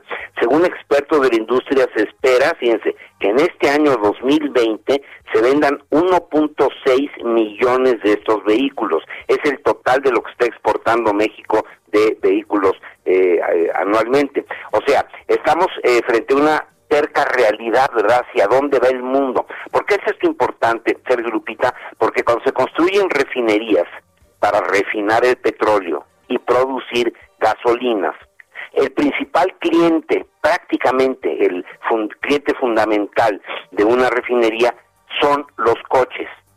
Si los coches van a dejar de consumir gasolina, pues las gasolineras se van a convertir en electrolineras. Esto va a suceder, dirá la gente que está muy lejos, en 2035, dentro de 15 años, pero no, no son cosas que eh, sucedan el primero de, eh, de enero del 2035 esto es una señal hacia la industria, ¿verdad? Que va a hacer que vayan cambiando rápidamente sus formas de producción de vehículos. Ya la empresa sueca Volvo anunció que para el año 2025, estamos hablando dentro de cuatro años y dos meses y tres meses, dentro de cuatro años, Volvo anunció que va a dejar de producir eh, vehículos con motores a gasolina. Una refinería, ¿verdad? Que es una inversión enorme, son proyectos de relumbrón, ¿verdad? Eh, no se construye para cinco años o para diez años, ¿verdad? Se construye para mucho más. Si ya la industria está indicando que va a dejar la gasolina, pues yo creo que sería muy sano, sería en favor de los más necesitados en nuestro país, el que no se inviertan grandes cantidades carretonadas de dineros públicos en una refinería, pues que no va a tener clientes, ¿eh, Lupita. Pues vamos a ver, porque siempre hay que apostarle al futuro. No sé si realmente van a desaparecer los vehículos de motor en 2035, pero esa es una tendencia que, que no podemos, a la que no podemos cerrar los ojos. Lo que sí podemos asegurar, Sergio, es de que no va a aumentar mucho ¿no? la producción de vehículos a gasolina. Como dices, no van a desaparecer para el 2035, sobre todo esto aplica para coches nuevos, pero la tendencia pues ahí está pintada en la pared. Y, no lo puedes ignorar, ¿no? No le puedes echar, como tú dices, dinero a algo que en el corto plazo pues ya no va a servir de mucho. Claro, México, una parte muy importante de la industria automotriz, exporta vehículos, ¿no?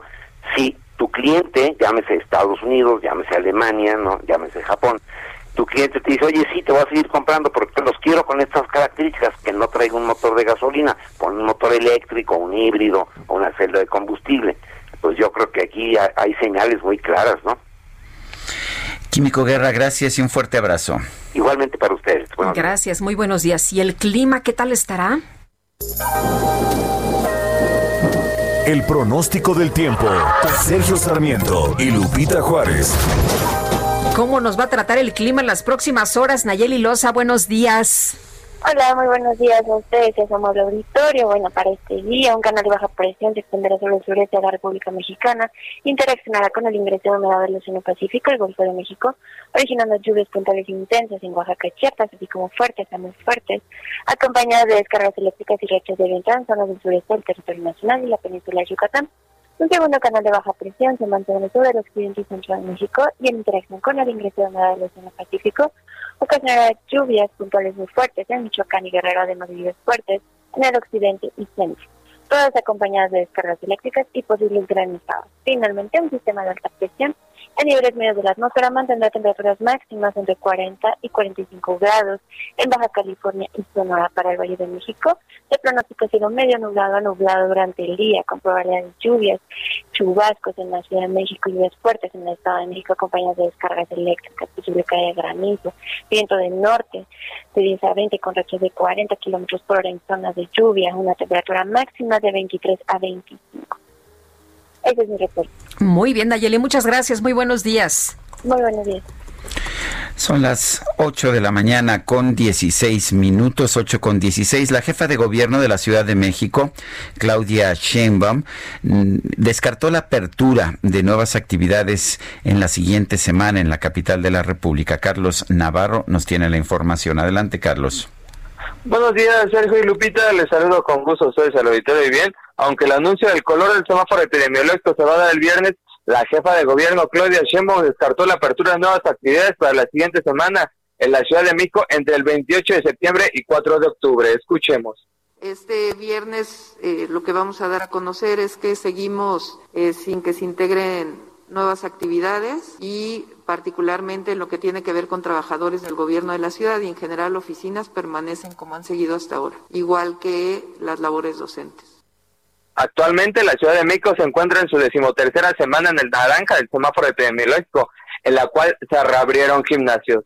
Hasta el 22 de septiembre en la capital del país había 2.729 personas hospitalizadas por COVID-19, una reducción de 109 camas ocupadas en comparación con el 18 de septiembre. Escuchemos. Para ser martes, si ustedes recuerdan, eh, bueno, hoy es miércoles, pero lo que damos a conocer son los datos del día anterior, martes. Eh, los martes normalmente crecen de manera importante las hospitalizaciones y tuvimos una reducción de 11 hospitalizaciones eh, que esperemos que se convierta pues una tendencia a la reducción.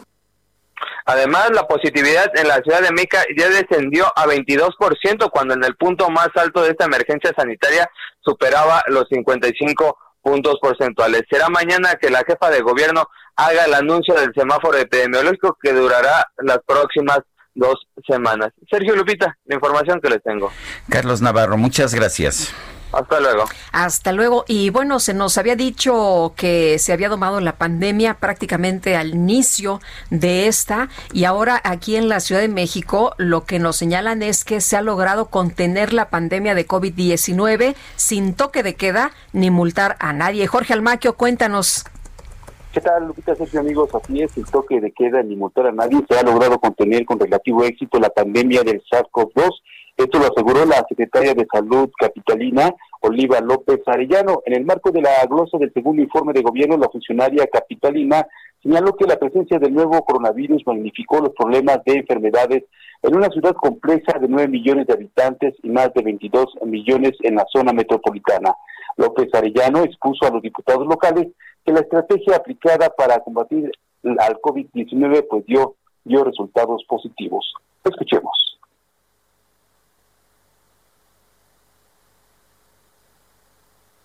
¿Chamos? No, así es. Parece que se nos... Adelante, Jorge.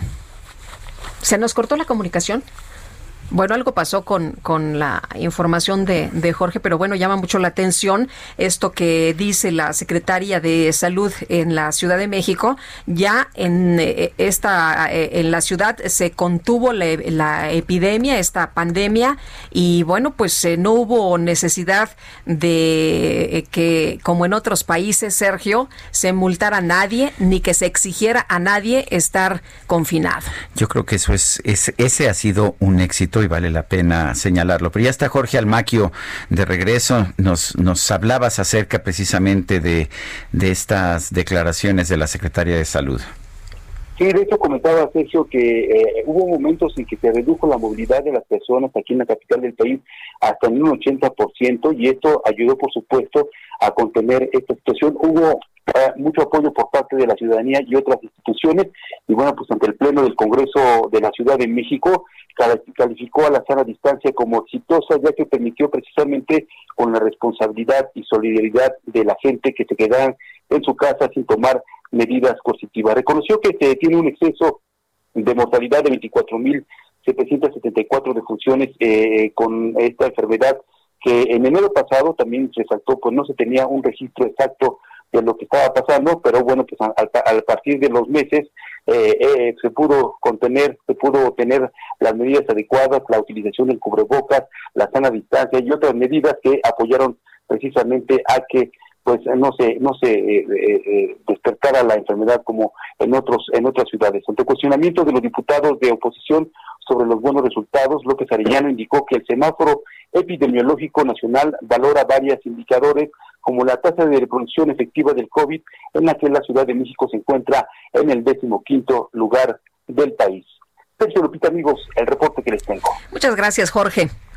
Buen día. Buen día también para ti. Oye, y a diferencia, por ejemplo, del presidente Andrés Manuel López Obrador, la doctora Claudia Sheinbaum desde un primer momento empezó a utilizar el cubrebocas. Aquí se han tomado diferentes acciones. Vamos hasta, vamos a las calles de la Ciudad de México. Lázaro Cárdenas, Israel Lorenzana se encuentra por allá. Adelante, Israel. Muchísimas gracias, Sergio Lupita. Efectivamente, es el central Lázaro Cárdenas en donde hemos observado ya una circulación aceptable. Para quien viene de la zona del viaducto y con dirección hacia la calle de Madero, hacia 5 de mayo, hay que anticipar su paso en los fiestas marcados con semáforo, nada para abandonar esta importante arteria. Es la información que les tengo esta mañana. Muy bien, gracias Israel. Bueno, y en, está Augusto Atempa. Augusto, ¿por dónde andas? Cuéntanos. Sergio Lupita, muy buenos días. Pues yo me encuentro en Isabela Católica y la esquina de Chimalpopoca y es que esta madrugada se registró un incendio en una bodega de telas fue alrededor de las 2 de la mañana y los elementos del cuerpo de bomberos se trasladaron hasta este punto para poder controlar el fuego y no se expandiera hacia las casas aledañas. Hay que comentar que tras este incendio pues no se registraron personas lesionadas, el inmueble se encontraba vacío de personas y las celas provocaron que el fuego se expandiera rápidamente, por lo que los bomberos trabajaron con mucha rapidez para poderlo controlarlo. En estos momentos el edificio se encuentra acordonado mientras espera que se realicen los pericajes pertinentes. Hace unos instantes acudió Protección Civil para revisar la situación. Sergio Lupita, mi reporte. Muy bien, gracias. bueno, bueno. Augusto, gracias. Ahora sí, Sergio, adelante. Muchas gracias y vamos con Alan Rodríguez que está allá en el campamento de Frena.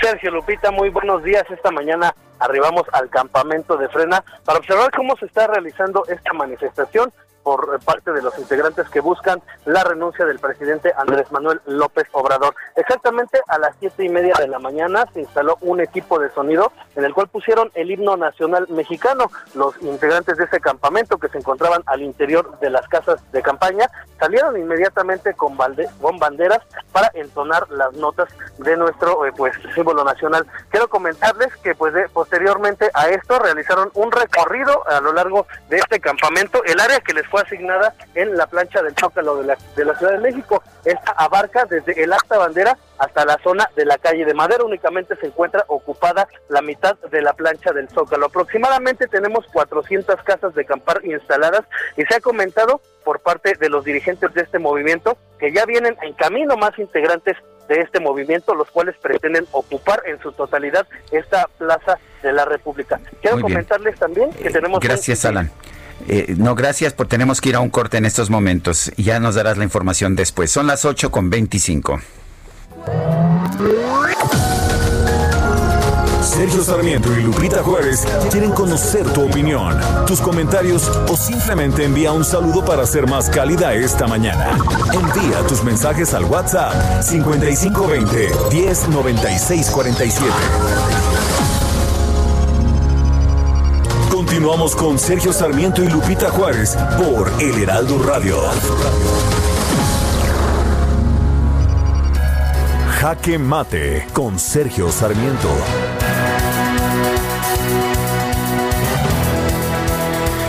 Jaime Cárdenas, quien todavía es director del Instituto Nacional para devolver al pueblo lo robado, señalaba en una entrevista que en el gobierno federal quieren obediencia ciega. Lo que respondió esta mañana el presidente de la República, Andrés Manuel López Obrador, es lo siguiente. Tiene razón, pedimos lealtad a ciegas al proyecto de transformación.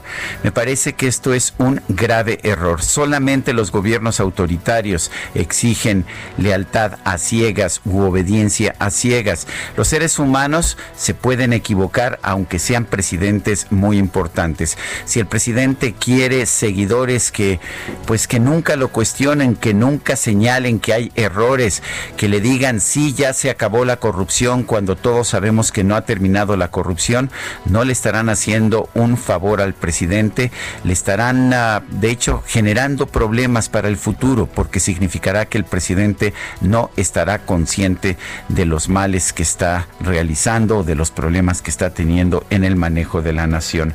Ningún presidente demócrata puede exigir lealtad a ciegas a su proyecto.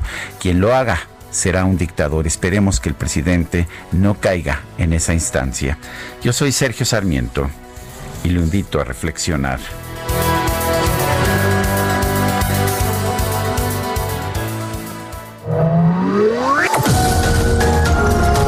Sergio Sarmiento tu opinión es importante. Escríbele a Twitter en arroba Sergio Sarmiento.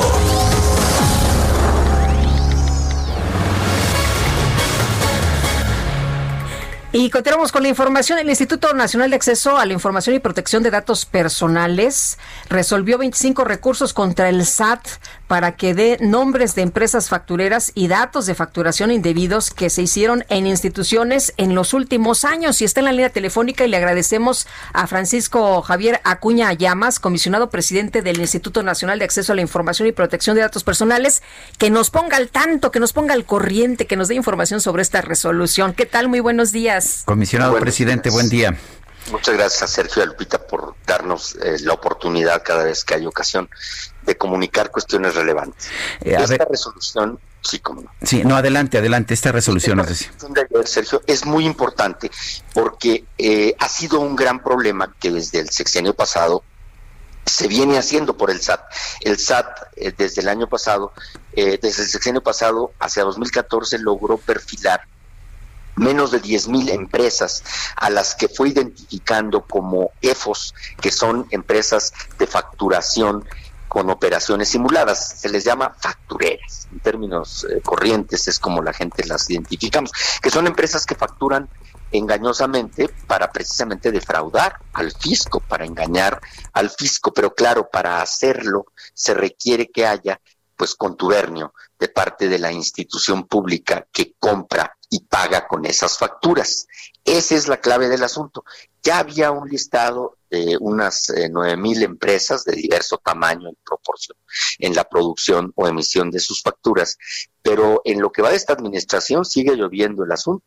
Ya el SAT ha reconocido que hay más de tres mil nuevas, nuevos EFOS, o nuevos o que no se habían identificado. Total que ya tenemos un universo de 12 mil aproximadamente.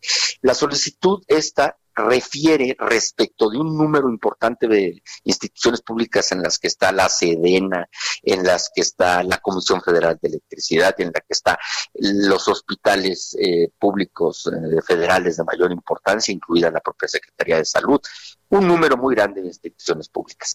Y la cuestión acá, acá que es eh, la más determinante es la siguiente.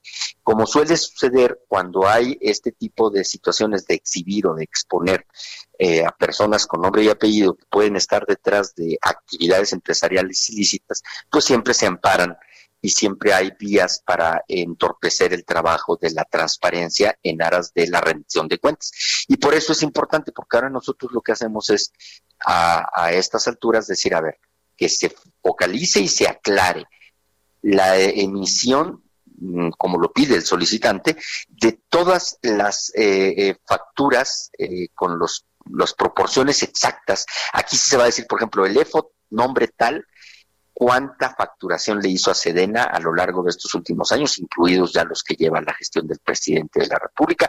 Y por consecuencia vamos a saber aquí también, Sergio Lupita, pues si también la, administración que encabeza el presidente, pues por desgracia, también está, eh, como es probable, eh, eh, también, pues bueno, comprando y pagando a facturaciones indebidas. Es decir, que no se acabó el problema, que se siguen presentando estas eh, situaciones eh, en las que eh, hay pues eh, facturas falsas. Sí, es decir, el asunto no se ha, no se ha erradicado de ninguna manera. Ayer misma, hay que reconocerlo, la jefa del SAT en la conferencia matutina daba una explicación desde la perspectiva del SAT estrictamente diciendo que pues ellos continuaban con el afán de eh, pues vamos a decir, eh, erradicar la, el vicio, la, la, la terrible eh, evasión fiscal que se produce por esta vía.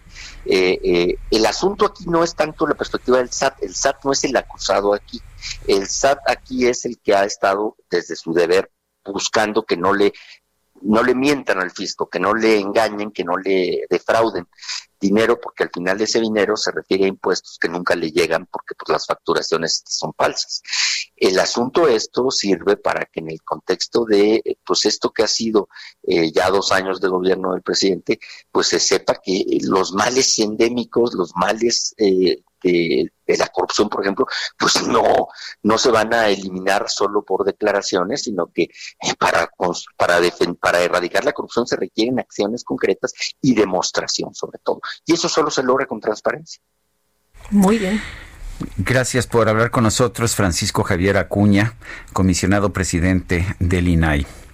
Gracias a ustedes. Buenos días, hasta luego. Y bueno, vamos a vamos a otro tema, un tema muy importante. Hemos hablado pues ya con un representante del gobierno de Chihuahua, pero el subsecretario de Seguridad Pública del gobierno federal, Ricardo Mejía, acusó de falta de, eh, de institucionalidad al gobernador de Chihuahua, Javier Corral, que reclamó cooperación en materia de seguridad al mismo tiempo que dice descalifica el trabajo de la Guardia Nacional. En la línea telefónica, Ricardo Mejía, subsecretario de Seguridad Pública del Gobierno Federal. Señor subsecretario, buenos días. Gracias por tomar la llamada. Buenos días, Sergio. Un gusto saludarte a ti a tu auditorio. A ver, eh, parecería que el no tener una colaboración con las autoridades estatales en materia de seguridad en el estado de Chihuahua, pues al único que va a perjudicar es al ciudadano, ¿no? Mira, nosotros vamos a seguir cumpliendo, Sergio, escrupulosamente nuestras responsabilidades en materia de seguridad. Todas las instancias federales están desplegadas en el territorio de Chihuahua, en los diferentes municipios y regiones, y, en los temas que atañen a cuestiones operativas y legales, pues evidentemente seguirá habiendo eh, tareas y, trabajo como, como se acostumbra. Aquí el tema es que la Mesa Estatal de Construcción de Paz y Seguridad, que es una instancia eh, federal reconocida en la Estrategia Nacional de Seguridad Pública, eh, va, va a sesionar únicamente la parte federal en virtud de lo que señalábamos el día de ayer, que en estos temas de, cumplimiento de la ley y aseguramiento del pago del tratado, ha habido una descalificación y falta de institucionalidad con relación al papel constitucional, al papel legal que la Guardia tiene que desempeñar para cuidar instalaciones estratégicas de seguridad nacional, como es el caso de las eh, presas de Chihuahua, como todas las instalaciones hidráulicas del país, y ahí pues hemos visto pues no solamente una falta de solidaridad y de acompañamiento, sino una descalificación y en virtud de eso se tomó esta determinación, que hay que comentar también, Sergio, que fue precedida también, porque esto no se dice luego, de que eh, el Ejecutivo local de Chihuahua había expulsado unilateralmente de la mesa al delegado de programas sociales y ha sido siempre parte de todas las mesas en todas las partes del país. Eh, subsecretario, ¿se levantan por represalia, como venganza, como lo señaló el gobernador Corral? Bueno, no nos levantamos, ¿eh? nosotros seguimos sesionando. Más bien, lo que no queremos ahora es la intervención en una mesa donde se toman decisiones estratégicas de una instancia de gobierno local que en el caso del tema del cumplimiento del Tratado Internacional de Aguas, pues ha estado de algún modo eh, descalificando y, de una manera eh, sistemática, pues afectando el trabajo de la Guardia. Entonces no podemos estar tocando estos temas eh, junto con quien también está trabajando para, para que no se cumplan las cosas. ¿Qué, qué, afectación esperan ustedes en la seguridad? ¿Significa esto que habrá pues más problemas en la seguridad del Estado? Nosotros vamos a hacer nuestro trabajo, Sergio, y, te lo quiero decir también, aprovechando el espacio. Ya había una eh, campaña previamente en contra de la Guardia Nacional, incluso con algunos espectaculares que se, que se difundieron en, la carretera eh, Villahumada Juárez, Chihuahua Juárez, en, en Villahumada. Eh, y todas estas situaciones eh, no han afectado el trabajo de la Guardia. La Guardia tiene un mandato constitucional, nuestras fuerzas de seguridad tienen un mandato constitucional y vamos a seguir trabajando en Chihuahua. Actualmente hay un despliegue eh, permanente en Chihuahua. Te puedo decir que hay más elementos federales en Chihuahua que fuerzas de carácter local y lo vamos a seguir haciendo de manera eh, muy profesional y comprometida. ¿Se filtraba información eh, luego de estas eh, reuniones de seguridad? Pues mira, el, tema es que grupos hostiles al trabajo de la, del, del, gobierno en términos de cumplir el tratado, pues siempre tenían información, siempre sabían de algún modo los movimientos. Entonces, evidentemente, esto, esto pues genera eh, nulas condiciones para poder trabajar en estos temas. Además, no es el primer tema, ¿eh, Lupita, hay que decirlo. Ya cuando se dio el despliegue para el trabajo de acompañamiento del Instituto Nacional de Migración, eh, cuando hubo el problema migratorio, eh, tampoco el gobierno del Estado eh, lo aceptaba y también descalificaba el trabajo de la Guardia. Entonces, pues no podemos estar a contentillo también de, de, de alguien que, que pues no, no le gusta que la Guardia cumpla con su trabajo. Y es extraño porque eh, el gobernador prometió cumplir y hacer cumplir la Constitución y las leyes. Y estas leyes y la Constitución le dan estas facultades a la Guardia Nacional. ¿Dejan solo a Chihuahua? ¿Se politiza el tema de la seguridad? Pues no es politizar, es aplicar la ley y la Constitución. O sea, nosotros no podemos eh, permitir que, que se descalifique desde instancias gubernamentales el trabajo de la Guardia Nacional. Y hoy eh, quieren ver la paja en el ojo ajeno, pero no ven la viga en el propio. Es decir, eh, se duelen de que las fuerzas federales hayan decidido sesionar eh, en, privado solo estas instancias, eh, pero no, no, no señalan pues todo lo que propició esta situación. Señor subsecretario Ricardo Mejía, gracias por hablar con nosotros. Muchas gracias, Sergio y Lupita. Un saludo y muy buen día. Gracias, buenos días. Pues a mí sí me preocupa me preocupa porque sí parece una politización de algo tan elemental como es la seguridad. Dice el subsecretario, bueno, están descalificando a la Guardia Nacional y por lo tanto no podemos trabajar con ellos. Eh, a mí sí me parece que esto es un rompimiento del orden federal muy, muy grave y bueno, vamos a ver qué pasa con eso. Estamos viendo un grado de politización que nunca habíamos visto en actividades como la seguridad o la procuración de justicia, en donde esto no existía con anterioridad. Por cierto, que el presidente avala esto, ¿eh? Esta decisión. el presidente López Obrador confirmó que funcionarios federales se levantaron de la mesa de seguridad en Chihuahua porque, fíjate la, la palabra que usa, dijo que se conspiraba y filtraba información y explicó que toda la información que se comentaba en esas reuniones privadas la conocían inmediatamente los inconformes, que no quiere que México cumpla con su compromiso de entregar el agua pactada con los Estados Unidos. Dijo que habrá cambios, también adelantó que habrá cambios de fondo en la Conagua, esta institución que está tomada por el PAN, esto fue lo que señaló. Y también criticó que el gobernador de Chihuahua, Javier Corral, quien decidió tomar como bandera este tema del agua, porque habrá elecciones en el estado, señaló que pues eh, respeta su punto de vista, pero que no lo comparte porque hay diferencias. Nosotros debemos cumplir con el convenio del agua con Estados Unidos y luego informó que Chihuahua pues solo lleva aportado el 55% que le toca entregar. Esta es la posición del presidente que justifica precisamente esta decisión de eh, eh, pues eh, la, Guardia Nacional allá en Chihuahua. Son las 8 de la mañana con 45 minutos. Vamos con Jorge Andrés Castañeda, nuestro analista político que está ya en la línea telefónica. Jorge Andrés, ¿cómo estás? Buenos días. Hola Sergio, hola Lupita, buenos días. Hola a ustedes y a todo el auditorio, ¿cómo van? Pues, pues aquí preocupados por pues este tema, ¿no? Sí, no sé qué, de qué tema vas a hablar, pero bueno, es que hay por todos lados hay frentes abiertos a variar por todos lados, este, ya, ya volvieron a abrir todos los temas. No, sí, muy preocupante lo que está sucediendo en Chihuahua, pero aunque ya parece que fue noticia de hace unos días, sí me gustaría hablar hoy de lo que, de ese evento que yo considero absolutamente surreal, que fue el discurso del presidente ante la Asamblea General de las Naciones Unidas no, te refieres al de Angela Merkel, ¿verdad?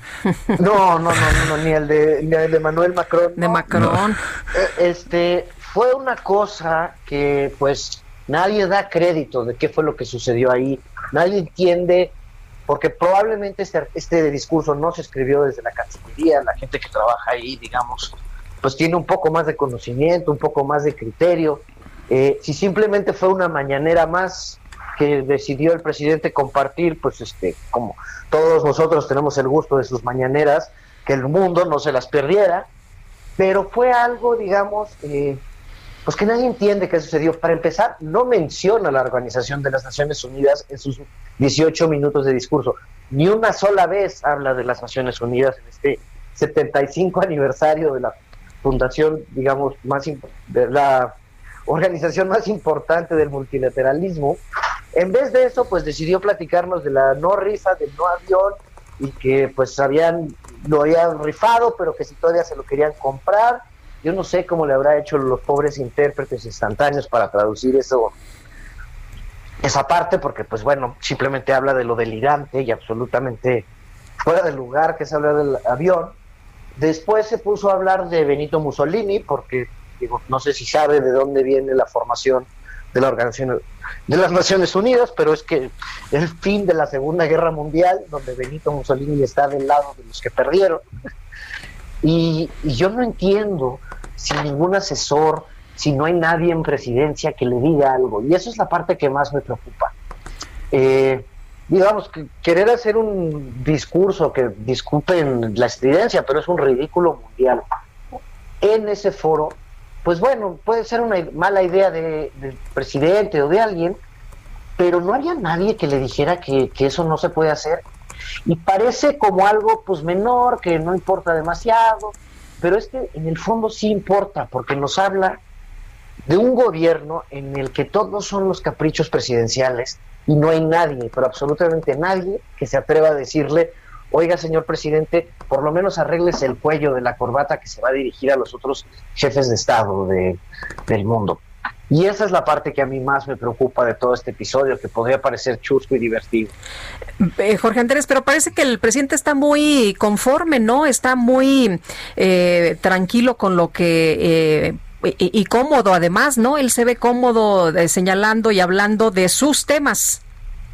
Pues sí, que la verdad, o sea, que hable de eso en sus mañaneras, eso está perfecto, para eso ya lo escuchamos todos los mexicanos diario, para bien o para mal, pero no es un tema, pudo haber utilizado este foro, esta oportunidad para plantear, para reposicionar a México en su papel en el mundo, para hablar incluso de los problemas globales, como estamos viendo estos días, sobre qué va a pasar con la vacuna, sobre los cambios que incluso puede haber a lo que él tanto critica, este neoliberalismo, que le gusta, este ogro que él inventó, pues este, a ver, incluso gran parte del debate en el mundo es hoy en día cuál es el nuevo modelo económico al que vamos a transitar. Pero no, decidió hablarnos de la rifa del avión y de que, eh, y de que se acabó la corrupción y de que Benito Juárez y de la cuarta transformación. Bueno, pues. Me encantaría entender más qué fue lo que pasó ahí, pero la verdad. Pero a ver, lo dijo hoy en la mañanera, no sé si sepas que dijo eh, cuando se le cuestionó sobre la declaración de Jaime Cárdenas de que eh, se exige eh, que se, exige eh, ceguera plena, o se, se exige ceguera este, en estos tiempos de la cuarta transformación. Él dijo oh. que sí, eh, perdón, él, dijo que se necesita lealtad, lealtad, absoluta. Sí, cuando Jaime Cárdenas, la obediencia ciega. Obediencia ciega, perdón, sí, gracias, sí.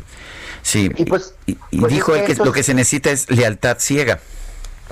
Pues es que eso nunca acaba bien, Sergio. Digo, el presidente que se jacta de ser este gran historiador y que sabe de historia, pues si supiera de historia, sabe que todos los regímenes donde parte de la lealtad ciega acaban en tragedias. Entonces es todavía más preocupante, pero hace la misma mención de que no hay nadie que le pueda decir, oiga, señor presidente, ¿cree que es una buena idea en serio? No, no, este, no, no quiere pensar esto un poquito otra vez. Y es solo sintomático de lo que vemos en un montón de otros temas. Lo vemos en la refinería de dos bocas, lo vemos en su falta de apoyo a cualquier tipo de empresa o personas ante la situación. Oye, Jorge, eh, eh, Jorge Andrés, hablaba yo hace un momento y decía, bueno, ya llegamos a ese punto donde pues se pregunta la, la hora, eh, el, presidente dice qué hora es y se le responde la, la que usted diga, que usted diga. La que usted diga, señor presidente, pues sí. Eh, y eso es muy preocupante, que la verdad a mí me preocupa mucho esa parte. Fueron años, décadas de lucha de muchas personas para llegar a un Estado semidemocrático con semi-instituciones funcionales y regresamos al régimen de un solo hombre, al régimen de la verdad absoluta y como bien dices, Lupita, de la hora que usted diga, presidente. Híjole, muy bien, pues Jorge Andrés, muchas gracias, muchas gracias.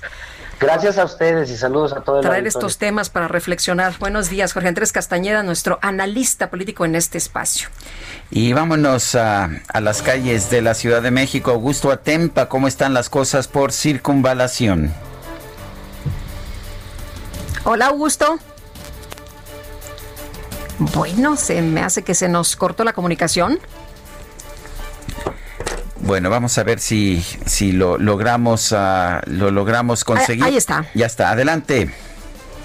¿Qué tal, Sergio Lupita? Muy buenos días. Pues yo me encuentro sobre anillo de circunvalación y es que en este punto hay bastante tráfico para todos aquellos que buscan llegar hacia la zona de Fray Servando, desde la avenida Joaquín, eh, perdón, República de Guatemala, hasta la zona de la Merced Otra de las alternativas que también tienen muy buen avance es la de Paiservando, esto desde la zona de la avenida Congreso de la Unión hasta la zona del de, Mercado de la Merced, el Mercado de Sonora. Hay que tener en cuenta que algunas de las calles del centro histórico continúan cerradas para evitar esta zona. Sergio Lupita, mi reporte. Bueno, gracias, Augusto. Muy buen día. Buenos días, y Alan Rodríguez, cuéntanos qué pasa esta mañana. Hola, Alan, regresamos al Zócalo Capitalino contigo, nos hablabas de frena. Sergio Lupita, muy buenos días. Pues en estos momentos acaba de ingresar un contingente más, de los cuales se van a instalar en las inmediaciones del Zócalo de la Ciudad de México. Ellos estuvieron desde las 5 de la mañana esperando poder ingresar en la calle de 5 de mayo y se les ha permitido el acceso hasta hace unos momentos. Ellos vienen con provisiones como lo son alimentos, cobijas, algunos plásticos por si se presenta lluvia eh, durante estos próximos días y también ingresaron dos camiones con baños eh, instalados en este punto pues eh, los cuales serán utilizados por los integrantes de este movimiento, quienes habían tenido que solicitar permiso en los restaurantes aledaños, los cuales en su mayoría se encuentran cerrados.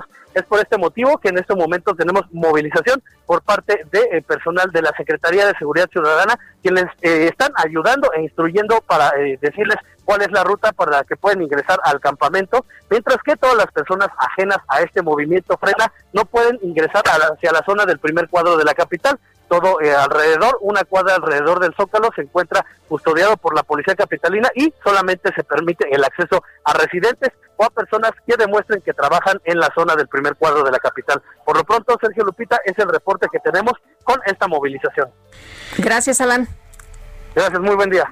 Son las 8.54, 8.54. Mándenos un mensaje de WhatsApp, de voz o de texto al 55 20 10 96 47. Lo repito ya que me quedan todavía 12 segundos.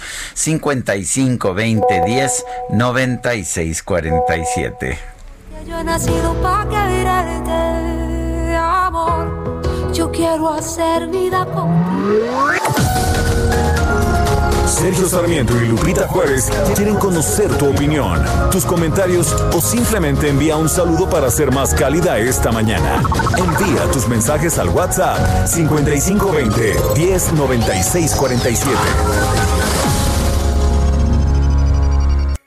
Nos encontramos en Insurgentes, Avenida Insurgentes, esquina con Reforma, y encontramos un poquito de tránsito vehicular. De todos modos, primo, ¿cómo estás? ¿Qué pasó, primo? Oye, justo a ti te quería ver. No se te vaya a olvidar el cumpleaños de mi papá, por favor. Primo, estamos al aire. Ah, perdón, perdón, no, no me di cuenta, no me di cuenta. Dale, saludos. Ah, mi primo. No se te olvide, ¿eh?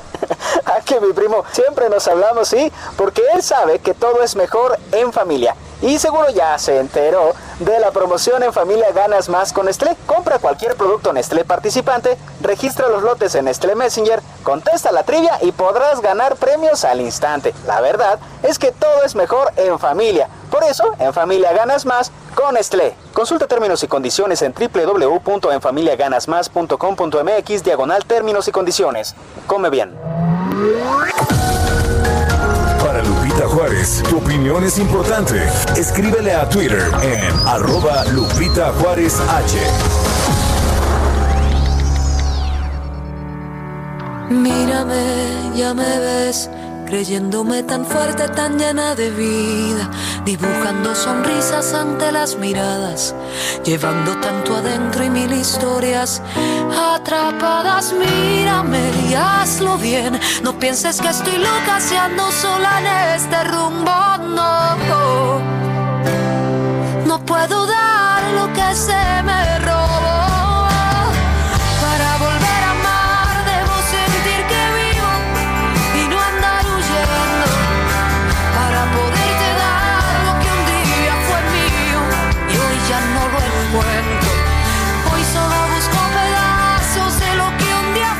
Debo reconocer, Guadalupe, que sí me gusta esta Cani García, muy talentosa la, la muchacha.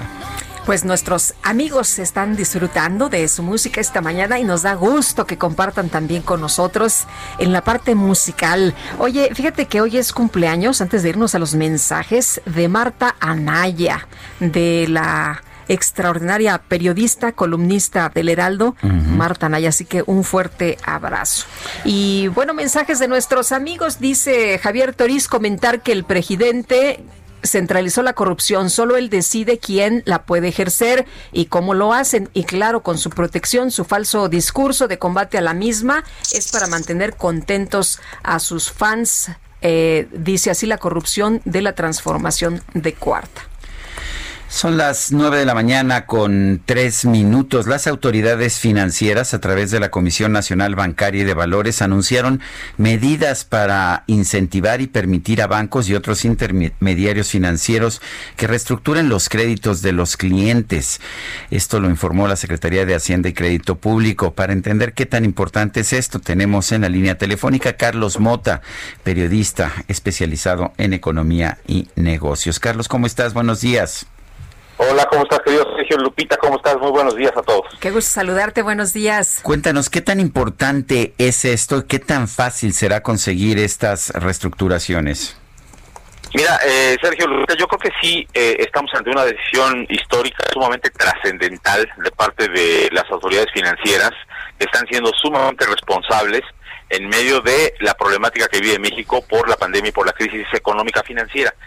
Eh, es muy trascendental porque pues más de 8 millones 600 mil personas se acogieron a la primera parte de las facilidades que dio eh, la banca y la autoridad eh, financiera de nuestro país al aplazar sus pagos por créditos, créditos hipotecarios, de nómina, de tarjeta de crédito. Esto ya pasó y ahora pues llega el momento en que la gente tiene que pagar, pero mucha gente perdió el empleo o le redujeron el salario.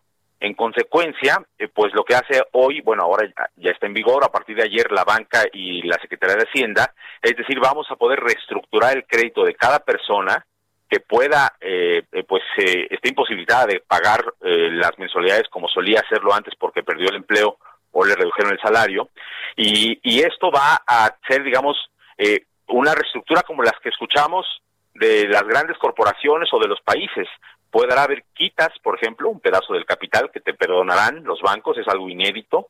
Eh, habrá más plazos, eh, habrá menores tasas eh, y en general habrá facilidades en donde los bancos tendrán que calcular para cada cliente en lo individual su capacidad de ingreso, su capacidad de pago y darle facilidades para que, bueno, pues pueda pagar su crédito en un mayor tiempo, pero que no se declare incobrable y en cartera vencida esos créditos por la situación por la que pasen los clientes. Eh, pues tenemos una banca sólida, ¿no? Eh, tenemos una banca sólida, pero no puede soportar que no haya pagos como lo estás mencionando. Sí, el, tema es que los, los bancos, eh, su negocio es dar dinero, prestarlo y, cobrar intereses por ello. si tú te quieres comprar con ese crédito un auto o una casa, pero después por la crisis dejas de tener empleo, dejas de pagar el auto o dejas de pagar el apartamento que te compraste con la hipoteca del banco, eh, pues eh, no es negocio para el banco quedarse con tu auto y no es negocio para el banco quedarse con tu apartamento en caso de que te declares pues eh, en, insolvencia. Entonces el banco tiene que, es lo que está haciendo la autoridad financiera, tiene que ponerse creativo, reestructurar el crédito y los clientes, bueno, pues deben, tienen que pagarlo, pero se les darán las facilidades para que sea a mayor plazo y a menor tasa. Es una gran historia de esta crisis para México en medio de la ausencia enorme de políticas fiscales de auxilio a las empresas, por lo menos eh, de parte de la autoridad financiera vemos una respuesta contundente para que la gente no caiga en insolvencia. Hay quien dice que esto puede hacer que, no nos demos cuenta de la situación real de, falta de liquidez o incluso de, eh, de insolvencia de, de las empresas o de las personas que participan en estos programas. ¿Qué nos puedes decir? Puede ser que no tengamos en un primer momento una fotografía nítida de la falta de liquidez de, las empresas y de las personas, pero es un hecho que no hay otro camino para la banca. Es decir, eh, no podemos eh, decir, para darnos cuenta, a fin de darnos cuenta de cómo está tan grave la cosa en materia de liquidez, vamos a dejar las cosas correr y que en tres meses salgan tres millones de personas que no pueden pagar sus créditos. Creo que esa sería una apuesta muy desafortunada para México. Lo que tenemos que hacer es facilitar las cosas para que eh, pues todo mundo pueda eh, comprometerse a pagar lo que debe y por otro lado que los bancos no caigan en una especie de crisis eh, pues que están muy lejos de eso, por supuesto, pero que ni siquiera se asome esa posibilidad en una crisis eh, pues de, impagos por parte de sus clientes, que la morosidad se eleve, en fin, yo creo que sería, pues a lo mejor académicamente es una buena reflexión, pero no necesariamente algo que quisiéramos comprobar, porque eh, pues realmente sabemos que hay un problema de liquidez, sabemos que hay un problema de quiebras de muchas empresas, pero lo que hay que resolver, hay que resolver y la gente tiene que pagar lo que debe y dar facilidades para ello. ¿Debería haber un apoyo en estos momentos por parte del gobierno? ¿Crees que eso sería eh, bueno y positivo o ya cada quien que se rasque con sus propias uñas? No, yo creo que eh, sigue vigente la necesidad de que muchos sectores productivos debieran recibir algún tipo de apoyo. A mí me llama mucho la atención, lo he comentado en las columnas allí en el Heraldo, el tema, por ejemplo, de Aeroméxico. Eh, Aeroméxico se apegó al capítulo 11 de quiebras en su suspensión de pagos en Estados Unidos y esta línea aérea que encabeza Andrés Conesa lo que está buscando es, pues lo que dices, rascarse con sus propias uñas y lo está logrando, la verdad. Pero no todo el mundo puede tener acceso a los mercados como los tiene Aeroméxico, que es una empresa que está invertida por parte de Delta, eh, pues con un porcentaje muy importante de su capital, y no todo el mundo tiene eh, pues las capacidades técnicas financieras para hacer ese tipo eh, de, apegos a, a, ese tipo de leyes, aunque la ley aquí también permite esas reestructuras. Pero no quisiéramos comprobar una quiebra masiva de empresas. Yo creo que el gobierno sí falló en dar eh, pues un programa sólido de apoyo a empresas para evitar que corrieran a más empleados y fue muy tímido el apoyo que se dio eh, pues eh, a, empresas que el propio gobierno llamó como solidarias por no haber despedido empleados en la primera etapa de la pandemia. Entonces yo creo que sigue vigente esa necesidad. Ahora puede que sea muy tarde para unos que ya cerraron, ¿no? Hemos visto restaurantes quebrar, negocios cerrar las cortinas, eh, en fin, y eso pues es algo que eh, tendremos que hacer el recuento de ello cuando, cuando termine el año, ¿no? Carlos Mota, gracias por hablar con nosotros. Gracias, Sergio. Gracias, Lupita. Buenos días. Hasta luego. El gobernador de Chihuahua, Javier Corral, ha dado a conocer un mensaje en Twitter que dice eh, comparto y agradezco el pronunciamiento que los gobernadores de la Alianza Federalista han emitido en solidaridad y respaldo al pueblo y el gobierno del estado de Chihuahua ante la decisión unilateral del gobierno de México de abandonar la coordinación en materia de seguridad. La politización de la seguridad pública solo beneficia a la delincuencia y agravia a la sociedad. No podemos olvidar que la colaboración y coordinación para mantener la seguridad es una responsabilidad a la que estamos obligados constitucionalmente. La seguridad no puede ni debe ser un mecanismo de represalia política para vulnerar a la oposición. La salvaguarda de vidas y la integridad de las personas es la materia más importante del Estado. Lamentamos esta decisión que finalmente perjudica al pueblo de Chihuahua.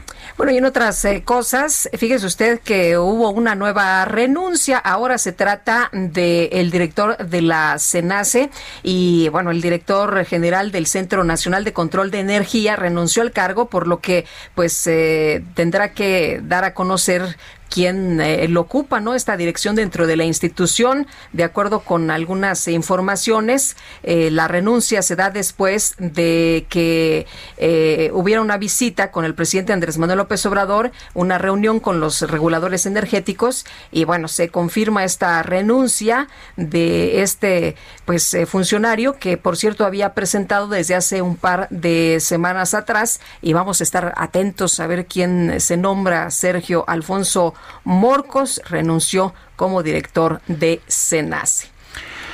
El presidente de los Estados Unidos, Donald Trump, anunció ayer nuevas sanciones relacionadas con Cuba. Vámonos hasta los Estados Unidos, allá en Houston, nos reporta Juan Guevara. Adelante, Juan, buenos días. Mi querido Sergio, buenos días, auditorio. Bueno, así es, el presidente anuncia nuevas sanciones económicas contra Cuba en relación a los hoteles. Eh, que son propiedad del gobierno de Cuba, el alcohol, en este caso el ron, y el tabaco, los famosos eh, puros. Ahora, ¿por qué está haciendo Trump esto? En Florida el, hay una carrera muy cerrada entre Trump y Biden, 51% de los votos van con Trump, 47 contra Biden. Entonces, lo que está haciendo Trump está tratando de tener un electorado nuevo cubano, cubano-americano, porque obviamente está en contra del régimen de Cuba. Y en relación a esto, muy importante, ayer Trump dio un anuncio que a todos nos preocupó, que es que no está dispuesto a una transición pacífica del poder si pierde la elección. No se está comprometiendo. Inclusive lo que está diciendo es que él considera que la elección va a ser fraudulenta y que si pierde, no necesariamente se va a ir. Bueno, pues gracias Juan Guevara por esta información. Saludos, buenos días. Buenos días. Y las autoridades de Madrid van a solicitar al gobierno nacional apoyo logístico, militar y policial para la realización de pruebas y labores de desinfección en las áreas de la comunidad autónoma con restricciones y la contratación de 300 médicos. Y Patricia Alvarado, nos tienes todos los detalles, te escuchamos. Muy buenos días, Lupita, Sergio. Pues sí, efectivamente, el gobierno regional de Madrid pidió al Ejecutivo español el apoyo logístico urgente de las fuerzas de seguridad para controlar las 37 áreas de la capital y la región madrileña que están confinadas parcialmente ante el fuerte rebrote del COVID-19. Y como señalabas, Lupita, también han pedido el refuerzo de 300 médicos ante la presión que están sufriendo los hospitales, con el 50% de pacientes en las unidades de intensivos. Si bien hay que decir que graves a causa del coronavirus hay un 16% de enfermos, pero no hay que olvidar que no todo el mundo se muere de coronavirus, sigue habiendo personas pues que desafortunadamente padecen cáncer o tienen problemas de corazón, etcétera. Como recordarán, más de 850 mil ciudadanos están afectados con restricciones en sus movimientos desde el pasado 21 de septiembre. Las autoridades madrileñas necesitan 222 efectivos, militares, Policía Nacional y Guardia Civil para tareas de desinfección y realización de pruebas de coronavirus en seis barrios del sur de la capital y ocho municipios regionales. El confinamiento selectivo, como lo llama la presidenta regional de Madrid, Isabel Díaz Ayuso, es para evitar que el virus se expanda a todo Madrid, territorio con seis millones y medio de habitantes, la mitad residentes en la capital. Se espera que mañana viernes Díaz Ayuso anuncie nuevas restricciones en los movimientos para otras colonias y distritos de Madrid. Se intenta evitar que la expansión de la epidemia obligue a confinar severamente todo Madrid sin que nadie pueda salir de sus domicilios como sucedió entre marzo y junio. Esta pasada noche centenares de empresarios y empleados del ocio nocturno se encerraron en sus discotecas, clubs y bares de copas para protestar por las medidas de aforo del 40% y del cierre a la una y media de la madrugada, además de que se prohíbe desde hace semanas bailar en los antros han perdido desde el pasado mes de marzo que comenzó toda esta pandemia 8 mil millones de euros. Lupita, Sergio. Gracias, Patricia. Muy buenos días. Igualmente, hasta luego. saludarlos. A ver, de último momento hay una información periodística, todavía no está confirmada, que dice que el ministro de la Suprema Corte de Justicia de la Nación, Luis María Aguilar, está proponiendo en su proyecto declarar que la consulta para enjuiciar a expresidentes es inconstitucional. Le daremos más información en el momento en que la tengamos. De momento es una información periodística que no tenemos confirmada. Son las 9 de la mañana con 16 minutos.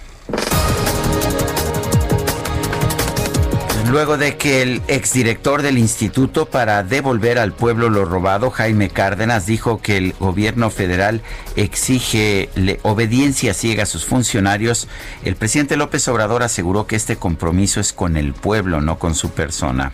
Sí, escuchamos, pero tiene razón. Pedimos lealtad a ciegas al proyecto de transformación, porque el pueblo nos eligió para eso para llevar a cabo un proyecto de transformación, para acabar con la corrupción, para acabar con los abusos, para llevar a cabo un gobierno austero, sobrio, para hacer justicia. Entonces sí es lealtad al pueblo, básicamente, no a mi persona. Y por otro lado, el presidente anunció que va a impulsar cambios en la Comisión Nacional del Agua debido a que el organismo estaba tomado por personas vinculadas al PAN. aunque es lamentable la pérdida de vida de la señora esa noche, el acto de provocación de la mañana fue gravísimo. Muchos acarreados, porque ni modo que todos sean productores que requieran el agua. Los que manejan el agua son una minoría. Mañana vamos a dar a conocer los datos solo de una familia productora de nuez. Van a ver los permisos de agua que tienen. Y también adelanto que van a haber cambios en la Conagua porque estaba tomada por estas personas, por un partido, sí, por el PAN. Y quiero confirmarle el proyecto, el proyecto de determinación del ministro Luis María Aguilar de la Suprema Corte de Justicia sobre la propuesta para hacer una consulta que lleve al juicio de los expresidentes es inconstitucional. Dice lo siguiente, el proyecto es inconstitucional la materia de consulta popular a que este expediente se refiere. Tiene que ser sometido a votación este proyecto, pero el proyecto de Luis María Aguilar determina que es inconstitucional. Y la Comisión Nacional Forestal envió 100 combatientes de fuego mexicanos a los Estados Unidos para ayudar a sofocar los múltiples incendios forestales que afectan California. Un estudio de la Organización Internacional del Trabajo indicó que en el segundo trimestre del año las medidas para frenar la pandemia de COVID-19 causaron la pérdida de 80 millones de empleos en Latinoamérica.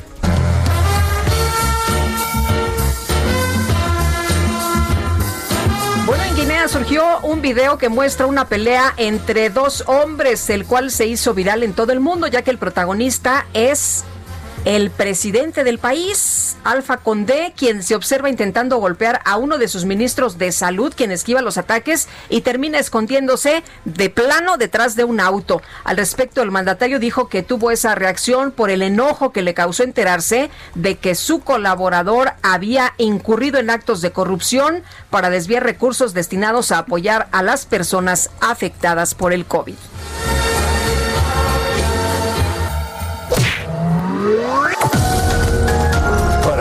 Juárez, tu opinión es importante. Escríbele a Twitter en arroba Lupita Juárez H.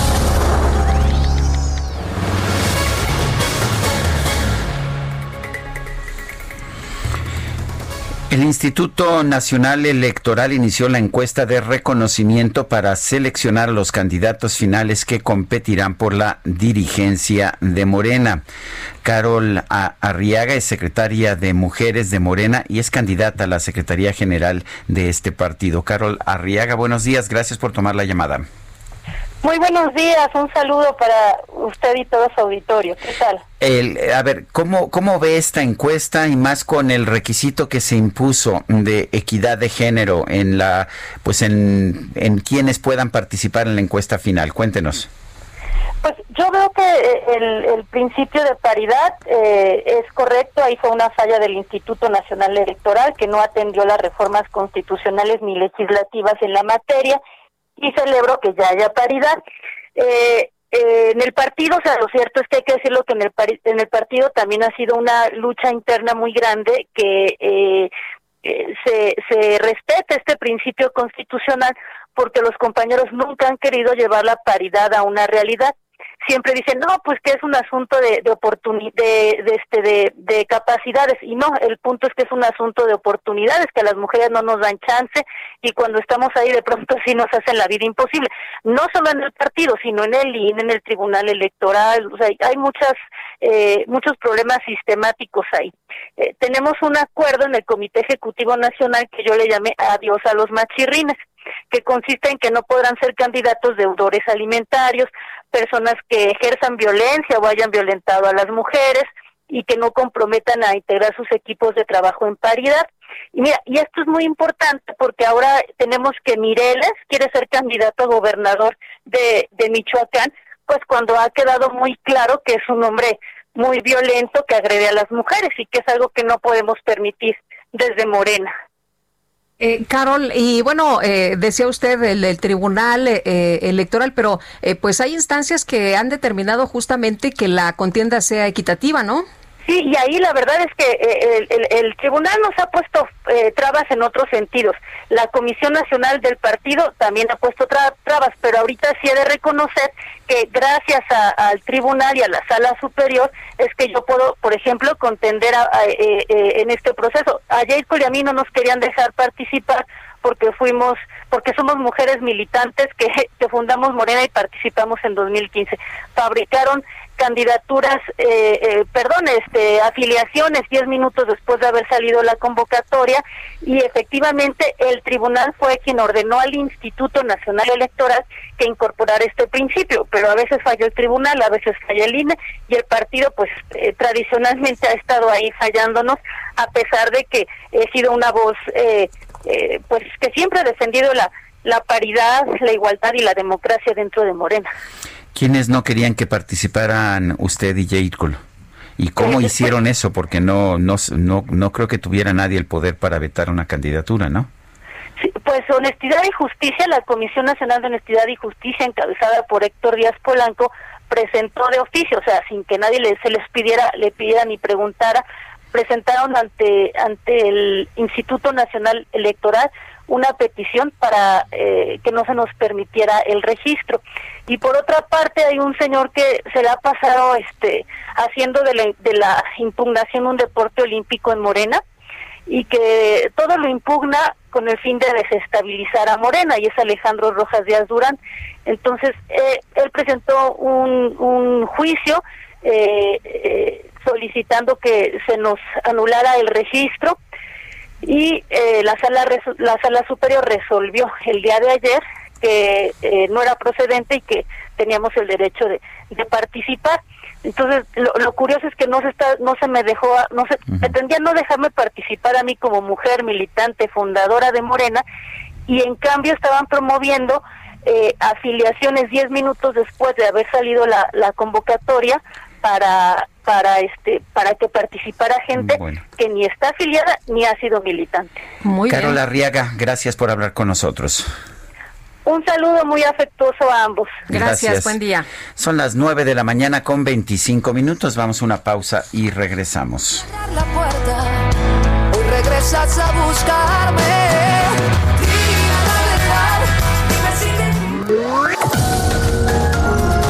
Sergio Sarmiento y Lupita Juárez quieren conocer tu opinión, tus comentarios o simplemente envía un saludo para ser más cálida esta mañana. Envía tus mensajes al WhatsApp 5520 109647.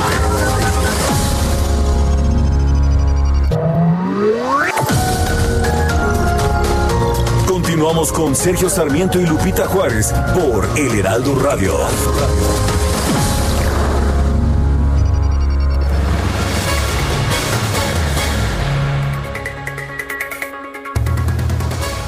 ¿Qué tal amigos? Muy buenos días, qué gusto saludarlos esta mañana. Estamos en el espacio de Sergio y Lupita y vamos a platicar, fíjense bien, con Hugo Parra, director de Banca Privada, porque nos va a hablar pues sobre este reto Actimber 2020 que vamos a invertir, vamos a conocer, vamos a ganar. Hugo, adelante, buenos días, platícanos todo. Mónica, muy buenos días y gracias por el espacio.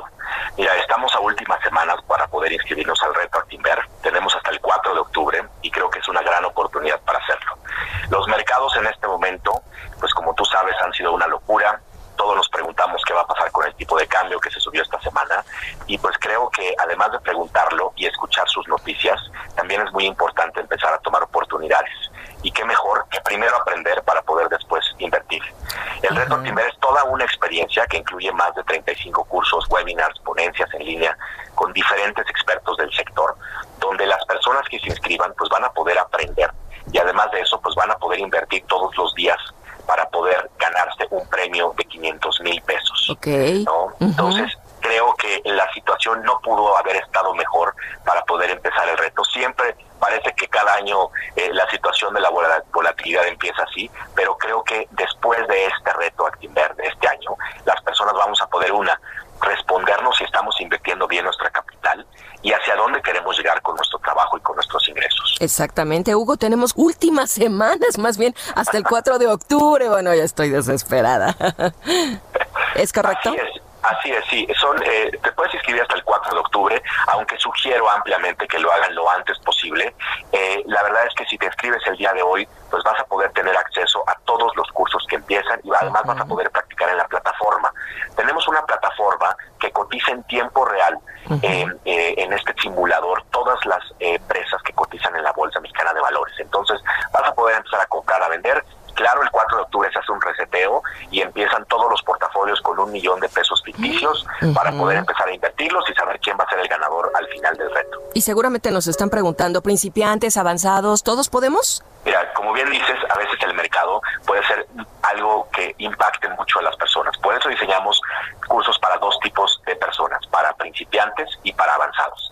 En la parte de principiantes, pues vas a poder aprender la importancia del ahorro, las finanzas para millennials, fondos de inversión mm. y cómo poder volverte un inversionista.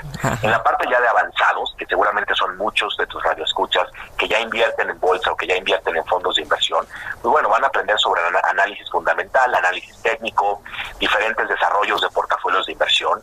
Entonces, la verdad es que es súper, súper interesante. Creo que además de los temas, lo más interesante de esta propuesta para este año es que los especialistas que van a estar compartiendo los cursos son personas con muchísima experiencia de la Bolsa Mexicana de Valores, de empresas especialistas y por supuesto de Actinver. Mm, excelente. ¿Cuánto cuesta? ¿Qué descuentos hay? ¿A dónde? En, ahorita googleamos. ¿Qué hacemos, Hugo? Mira, es muy sencillo. Hay que ingresar a retoactinver.com.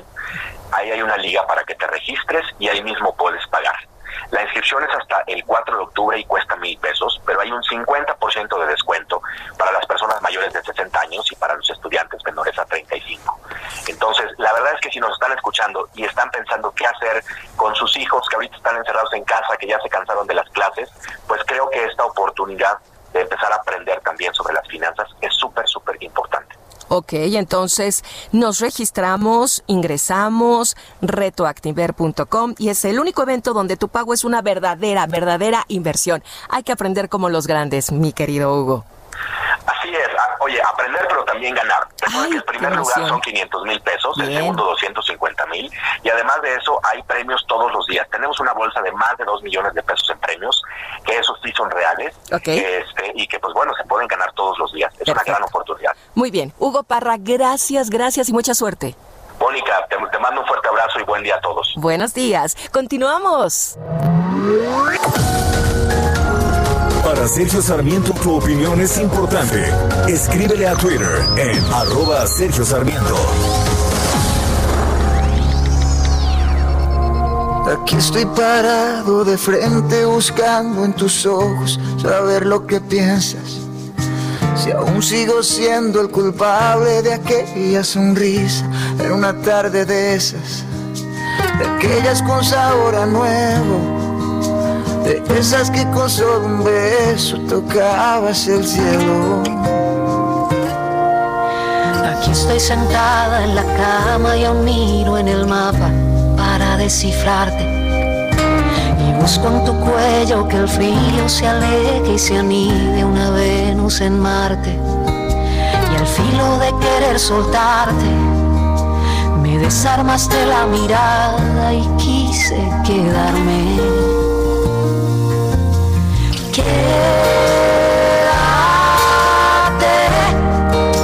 para que sobre las razones y nos falten años. Está, está cantando eh, Cani García con Tommy Torres. Quédate se llama esta canción. Cumpleaños hoy, 38 años de edad, Cani García. Me gusta cómo canta. Pues la verdad hemos disfrutado esta mañana.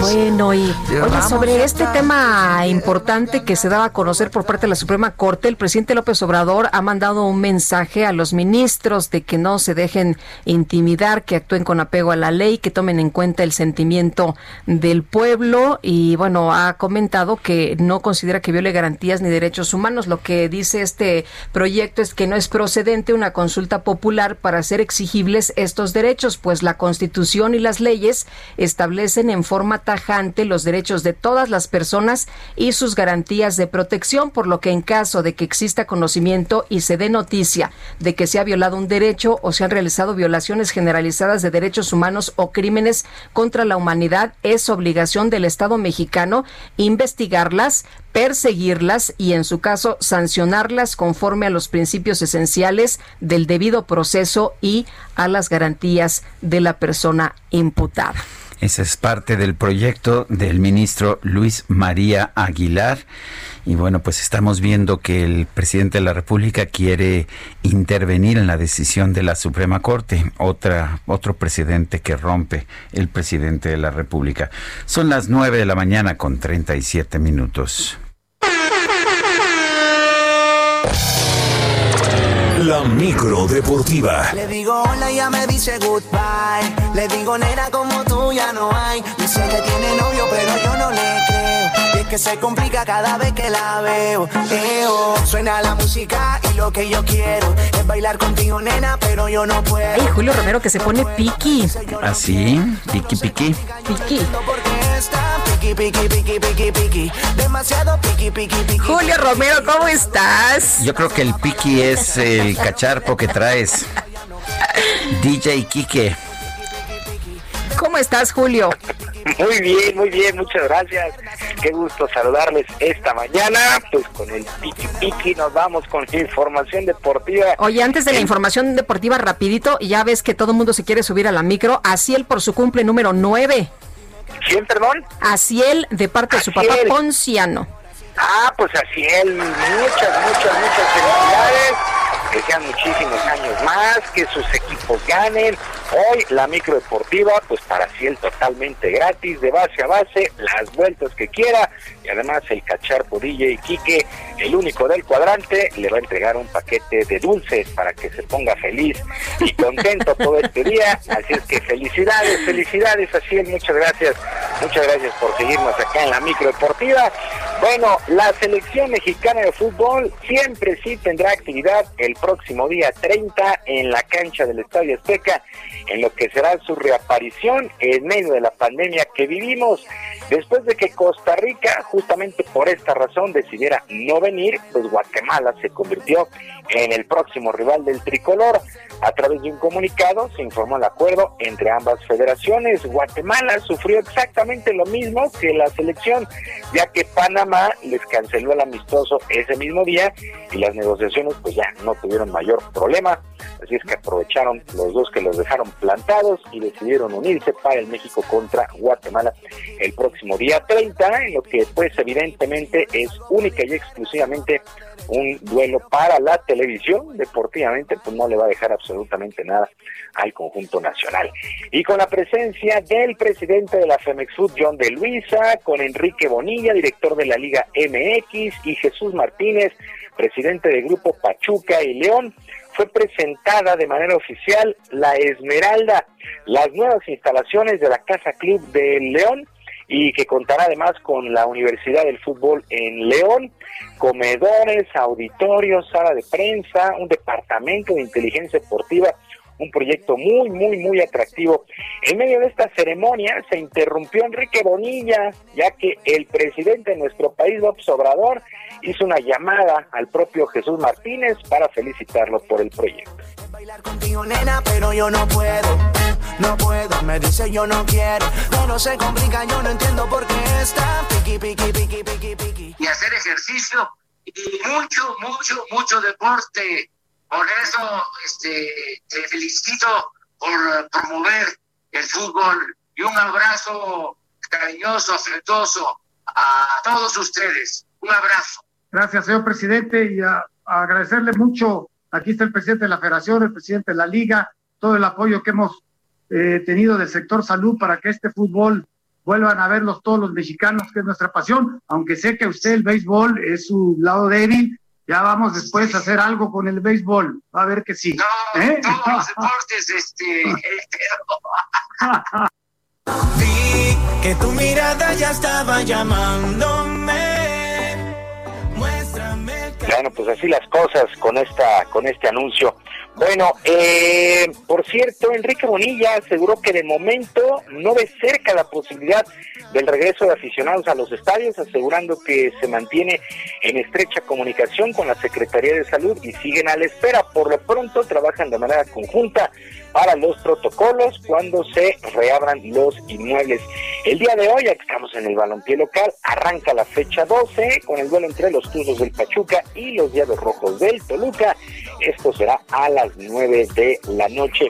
También el Atlético de Madrid oficializó la contratación del atacante uruguayo Luis Suárez, que luego de seis años con el Barcelona, llega al cuadro colchonero. El acuerdo pues no tuvo un importe fijo, pero se habla de que habrá pagos variables. Sí, el Barcelona quería recuperarle algo de dinero a Luis Suárez. También el día de hoy arranca la semana 3 en el fútbol americano de la NFL.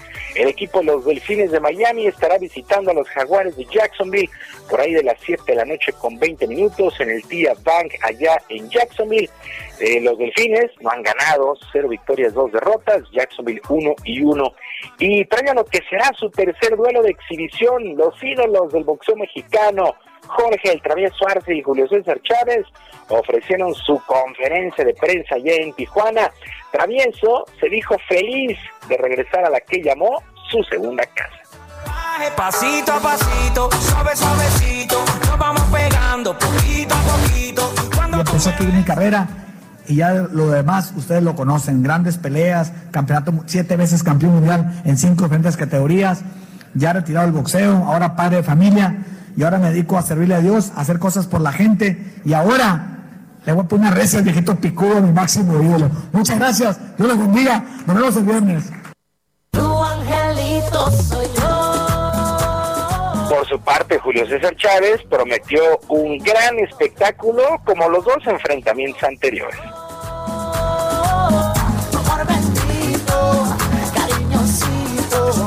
Ya saben todos ustedes que esto es un, es un, es un tiro, como se dice, eh, asegurado, es un show asegurado, es un espectáculo asegurado, lo del Treviso y lo mío. Eh, no estoy tan preocupado por la exhibición con el dientón, la verdad. Ole, ole. Bueno, pues buen espectáculo se espera este viernes. Y ya para despedirnos, el calor de Miami venció 112 a 109 a los Celtics de Boston y ya tomó una buena ventaja de 3 a 1 en la final de la Conferencia del Este en los playoffs en el básquetbol de la NBA. Solamente una victoria separa el calor de Miami, el Miami Heat, de la gran final allá en la burbuja en Orlando, Florida. Sergio Lupita, amigos del auditorio, la información deportiva el día de hoy. Así es que felicidades de nuevo cuenta al buen Aciel. Muchas gracias por escucharnos. Todos, todos en la micro deportiva le mandamos un abrazo con su gel antibacterial, por supuesto. Bueno, muchas gracias, Julio. que tengan todos un muy buen día. Igualmente, buenos días. Son las 9 con 45 minutos.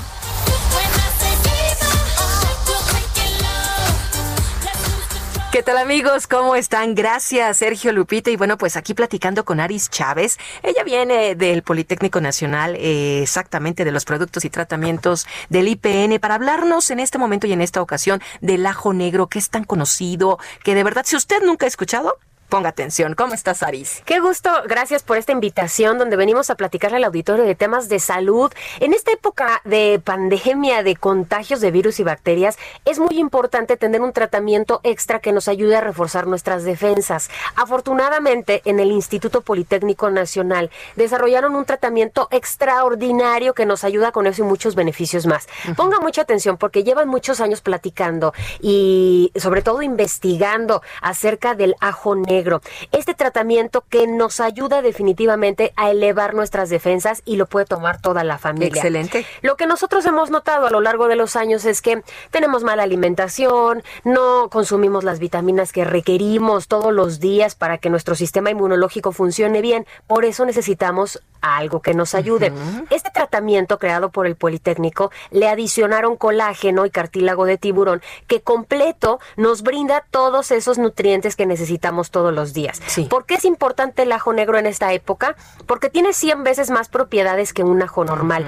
Y esto es lo que nos permite reforzar nuestro sistema inmunológico, nuestras vías respiratorias y así poder precisamente combatir estas enfermedades respiratorias, gripe, asma, influenza, bronquitis, entre muchas otras. Además, tomar el ajo negro todos los días también nos ayuda al buen funcionamiento de nuestro hígado y a limpiar nuestra sangre. Si usted tiene problemas de colesterol, de triglicéridos, de glucosa en sangre, atención a nuestros amigos diabéticos, porque pueden tomarlo sin ningún problema y nos va a ayudar a regular esto. Y como viene adicionado con colágeno, es muy eficaz para nutrir nuestras articulaciones, también se ve beneficiado el cabello, las uñas, así que es un tratamiento definitivamente muy completo y sobre todo puede tomarlo toda la familia. Es una cápsula diaria todas las mañanas, nos proporciona mucha energía, mucha vitalidad. No se preocupe porque no irrita el estómago, ni sabe ni huele a ajo. Nosotros actualmente lo utilizamos como antibiótico, como desintoxicante y como desparasitante natural,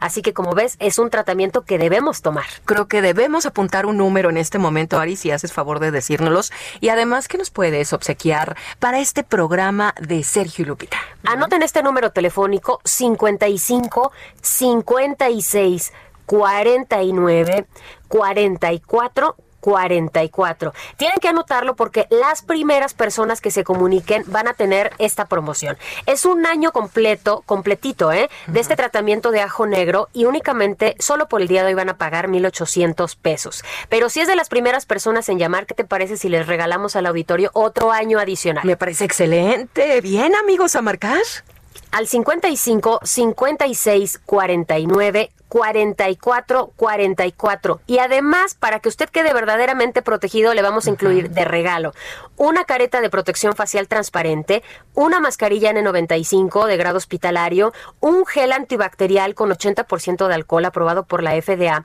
y el día de hoy un regalo especial, un tapete sanitizante para proteger su casa, su oficina, el negocio. Viene doble, una parte es para colocar el líquido y otra es para limpiar perfectamente nuestro calzado. De los zapatos. Vale mucho la pena porque hoy va de regalo. El número telefónico 55 56 49 44 44 y aproveche los dos años de tratamiento de este ajo negro. Excelente, dos años de tratamiento y todos estos regalos que nos dice Aris, por favor, cuando ustedes marquen, digan que lo escucharon en el Heraldo Radio. Gracias, Aris. Gracias a ti. Continuamos.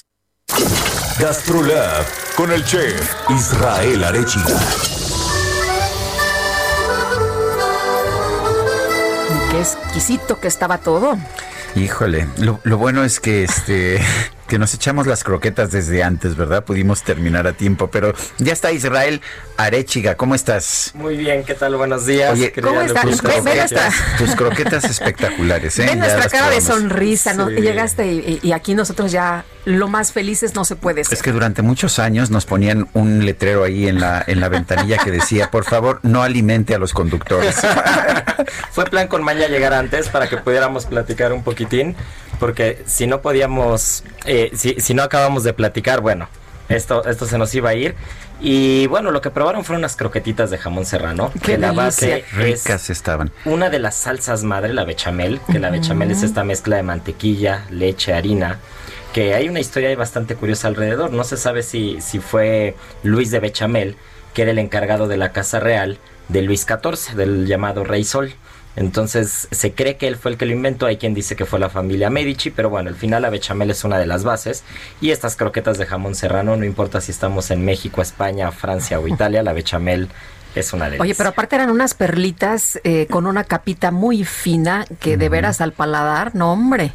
Es que esa es la gracia, ¿no? La gracia es que, que, sea como fina la fritura para que se pueda disfrutar realmente la croqueta, ¿no? Y el jamón serrano, bueno, ya sabemos que el jamón serrano es un jamón curado, a diferencia de los jamones cocidos, es un jamón que se cura eh, con sal y, se seca en, en, estas dehesas españolas durante 6, 9, 12, incluso. Lo cuelgan, ¿no? Para que este, le pegue el aire, de, la, de la sierra. Es muy común en Aragón, que es, que es una comunidad pegadita a Francia. Bueno, también en Andalucía, ¿eh? Sí. sí, sí, pero en Andalucía sobre todo vamos a encontrar el ibérico. El ibérico, Extremadura y Andalucía encontramos el de cerdo ibérico. El, jabugo. Sí, así es, el jabugo, que es una de las denominaciones. bueno, ya me están dando ideas. ¿eh? Se me hace que la siguiente va a venir con, con, con, jabuguito, con jamón ibérico y vamos a hablar de Oye, pero como me dijiste, a ver, remoja, remoja el jamoncito, ¿no? y el jabugo? Eh, el jabugo es una de las cuatro zonas. Entonces, el ibérico realmente es el cerdo ibérico. Es mucho más grasoso el ibérico, ¿no? Así es, el cerdo ibérico es la raza. Y entonces eh, tienen que comer bellotas los últimos seis meses de vida para que esta grasa de las bellotas se infiltre en el cerdo. Entonces, jabugo es una de las, es una de las denominaciones, pero también hay jamón ibérico en los pedroches, por ejemplo, ¿no? Entonces los pedroches, eh, jabugo, Extremadura, sí, tal cual Extremadura, son denominaciones de origen de jamón ibérico. Mi padre, que ya no está con, con nosotros, me decía, me, encantan las verduras, y le decía, papá, a ti nunca, comes verduras. ¿Cómo de que te gustan las verduras? Sí, como jabugo. sí, Muy vegetariano. Así es, así es. era bellota, era bellota de construida. ¿no? Pero esa es la diferencia y el jamón serrano no es de raza ibérica, es de raza duroc o, raza blanca. Y cuando es la pata, cuando es realmente la pata, es pierna y cuando es la paletilla, se le llama paleta. Entonces, si es jamón, es la pierna. Y si es paleta, y, paleta ibérica o paleta de jamón serrano. Yo seguí tus instrucciones, remojé mi jamoncito en el aceite de oliva y no, hombre, Qué rico. Oye, ¿y en el cero tendrán jabugo? Sí, sí, sí, de hecho sí tenemos. ¿Te parece, Guadalupe, que nos escapemos al Ya está, ya está el plan. Bueno. yo creo que ya está, yo cocino y después nos echamos un vinito a los tres. Me parece muy bien. Pues qué gusto estar aquí, espero que ya gracias. las croquetas. Son las 9 de la mañana con 52 minutos. Vamos rápidamente un resumen antes de terminar este programa.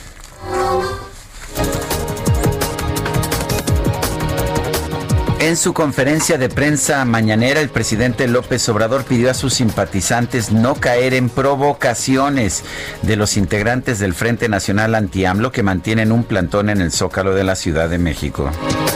Bueno, y por otra parte, el presidente aseguró que el gobierno federal no ha fallado en la entrega de recursos que les corresponden a los estados, por lo que no se les debe nada a las entidades cuyos gobernadores conforman la alianza federalista. El Fondo Soberano de Rusia anunció que va a suministrar a 17 países el fármaco Avifavir para el tratamiento del COVID-19, incluyendo Brasil, Argentina y Chile. Y el gobierno de Reino Unido anunció un plan para pagar una parte de los salarios de los trabajadores de las empresas durante seis meses para mitigar el impacto económico de las nuevas restricciones impuestas por la pandemia de COVID. Entre tú y yo no hay nada personal, es solo el corazón que desayuna Cómo me gusta, cómo me gusta esta canción. Para esta mañana, Billboard y Telemundo anunciaron que el próximo 21 de octubre el compositor mexicano Armando Manzanero va a ser reconocido en la ceremonia de los premios Billboard de la música latina en Sunrise, Florida, por sus contribuciones para impulsar la música latina a nivel mundial, por lo que va a recibir el galardón a la trayectoria artística. Muy merecido. Así es. Y bueno, el eh, presidente ha señalado esta mañana a varios personajes entre ellos a Gustavo de Hoyos, el dirigente de Coparmex, que la ha respondido al presidente López Obrador, que ojalá que vaya a Palacio Nacional, pues eh, dice él que está puesto, que le ponga la hora, día, lugar, temas y audiencia, ahí estaré, no le saco, postdata, nunca tiro la piedra y escondo la mano, respeto al movimiento frena, pero no promuevo que el Ejecutivo renuncie. Se nos acabó el tiempo, hasta mañana, gracias de todo corazón. Heraldo Media Group presentó Sergio Sarmiento y Lupita Juárez por El Heraldo Radio.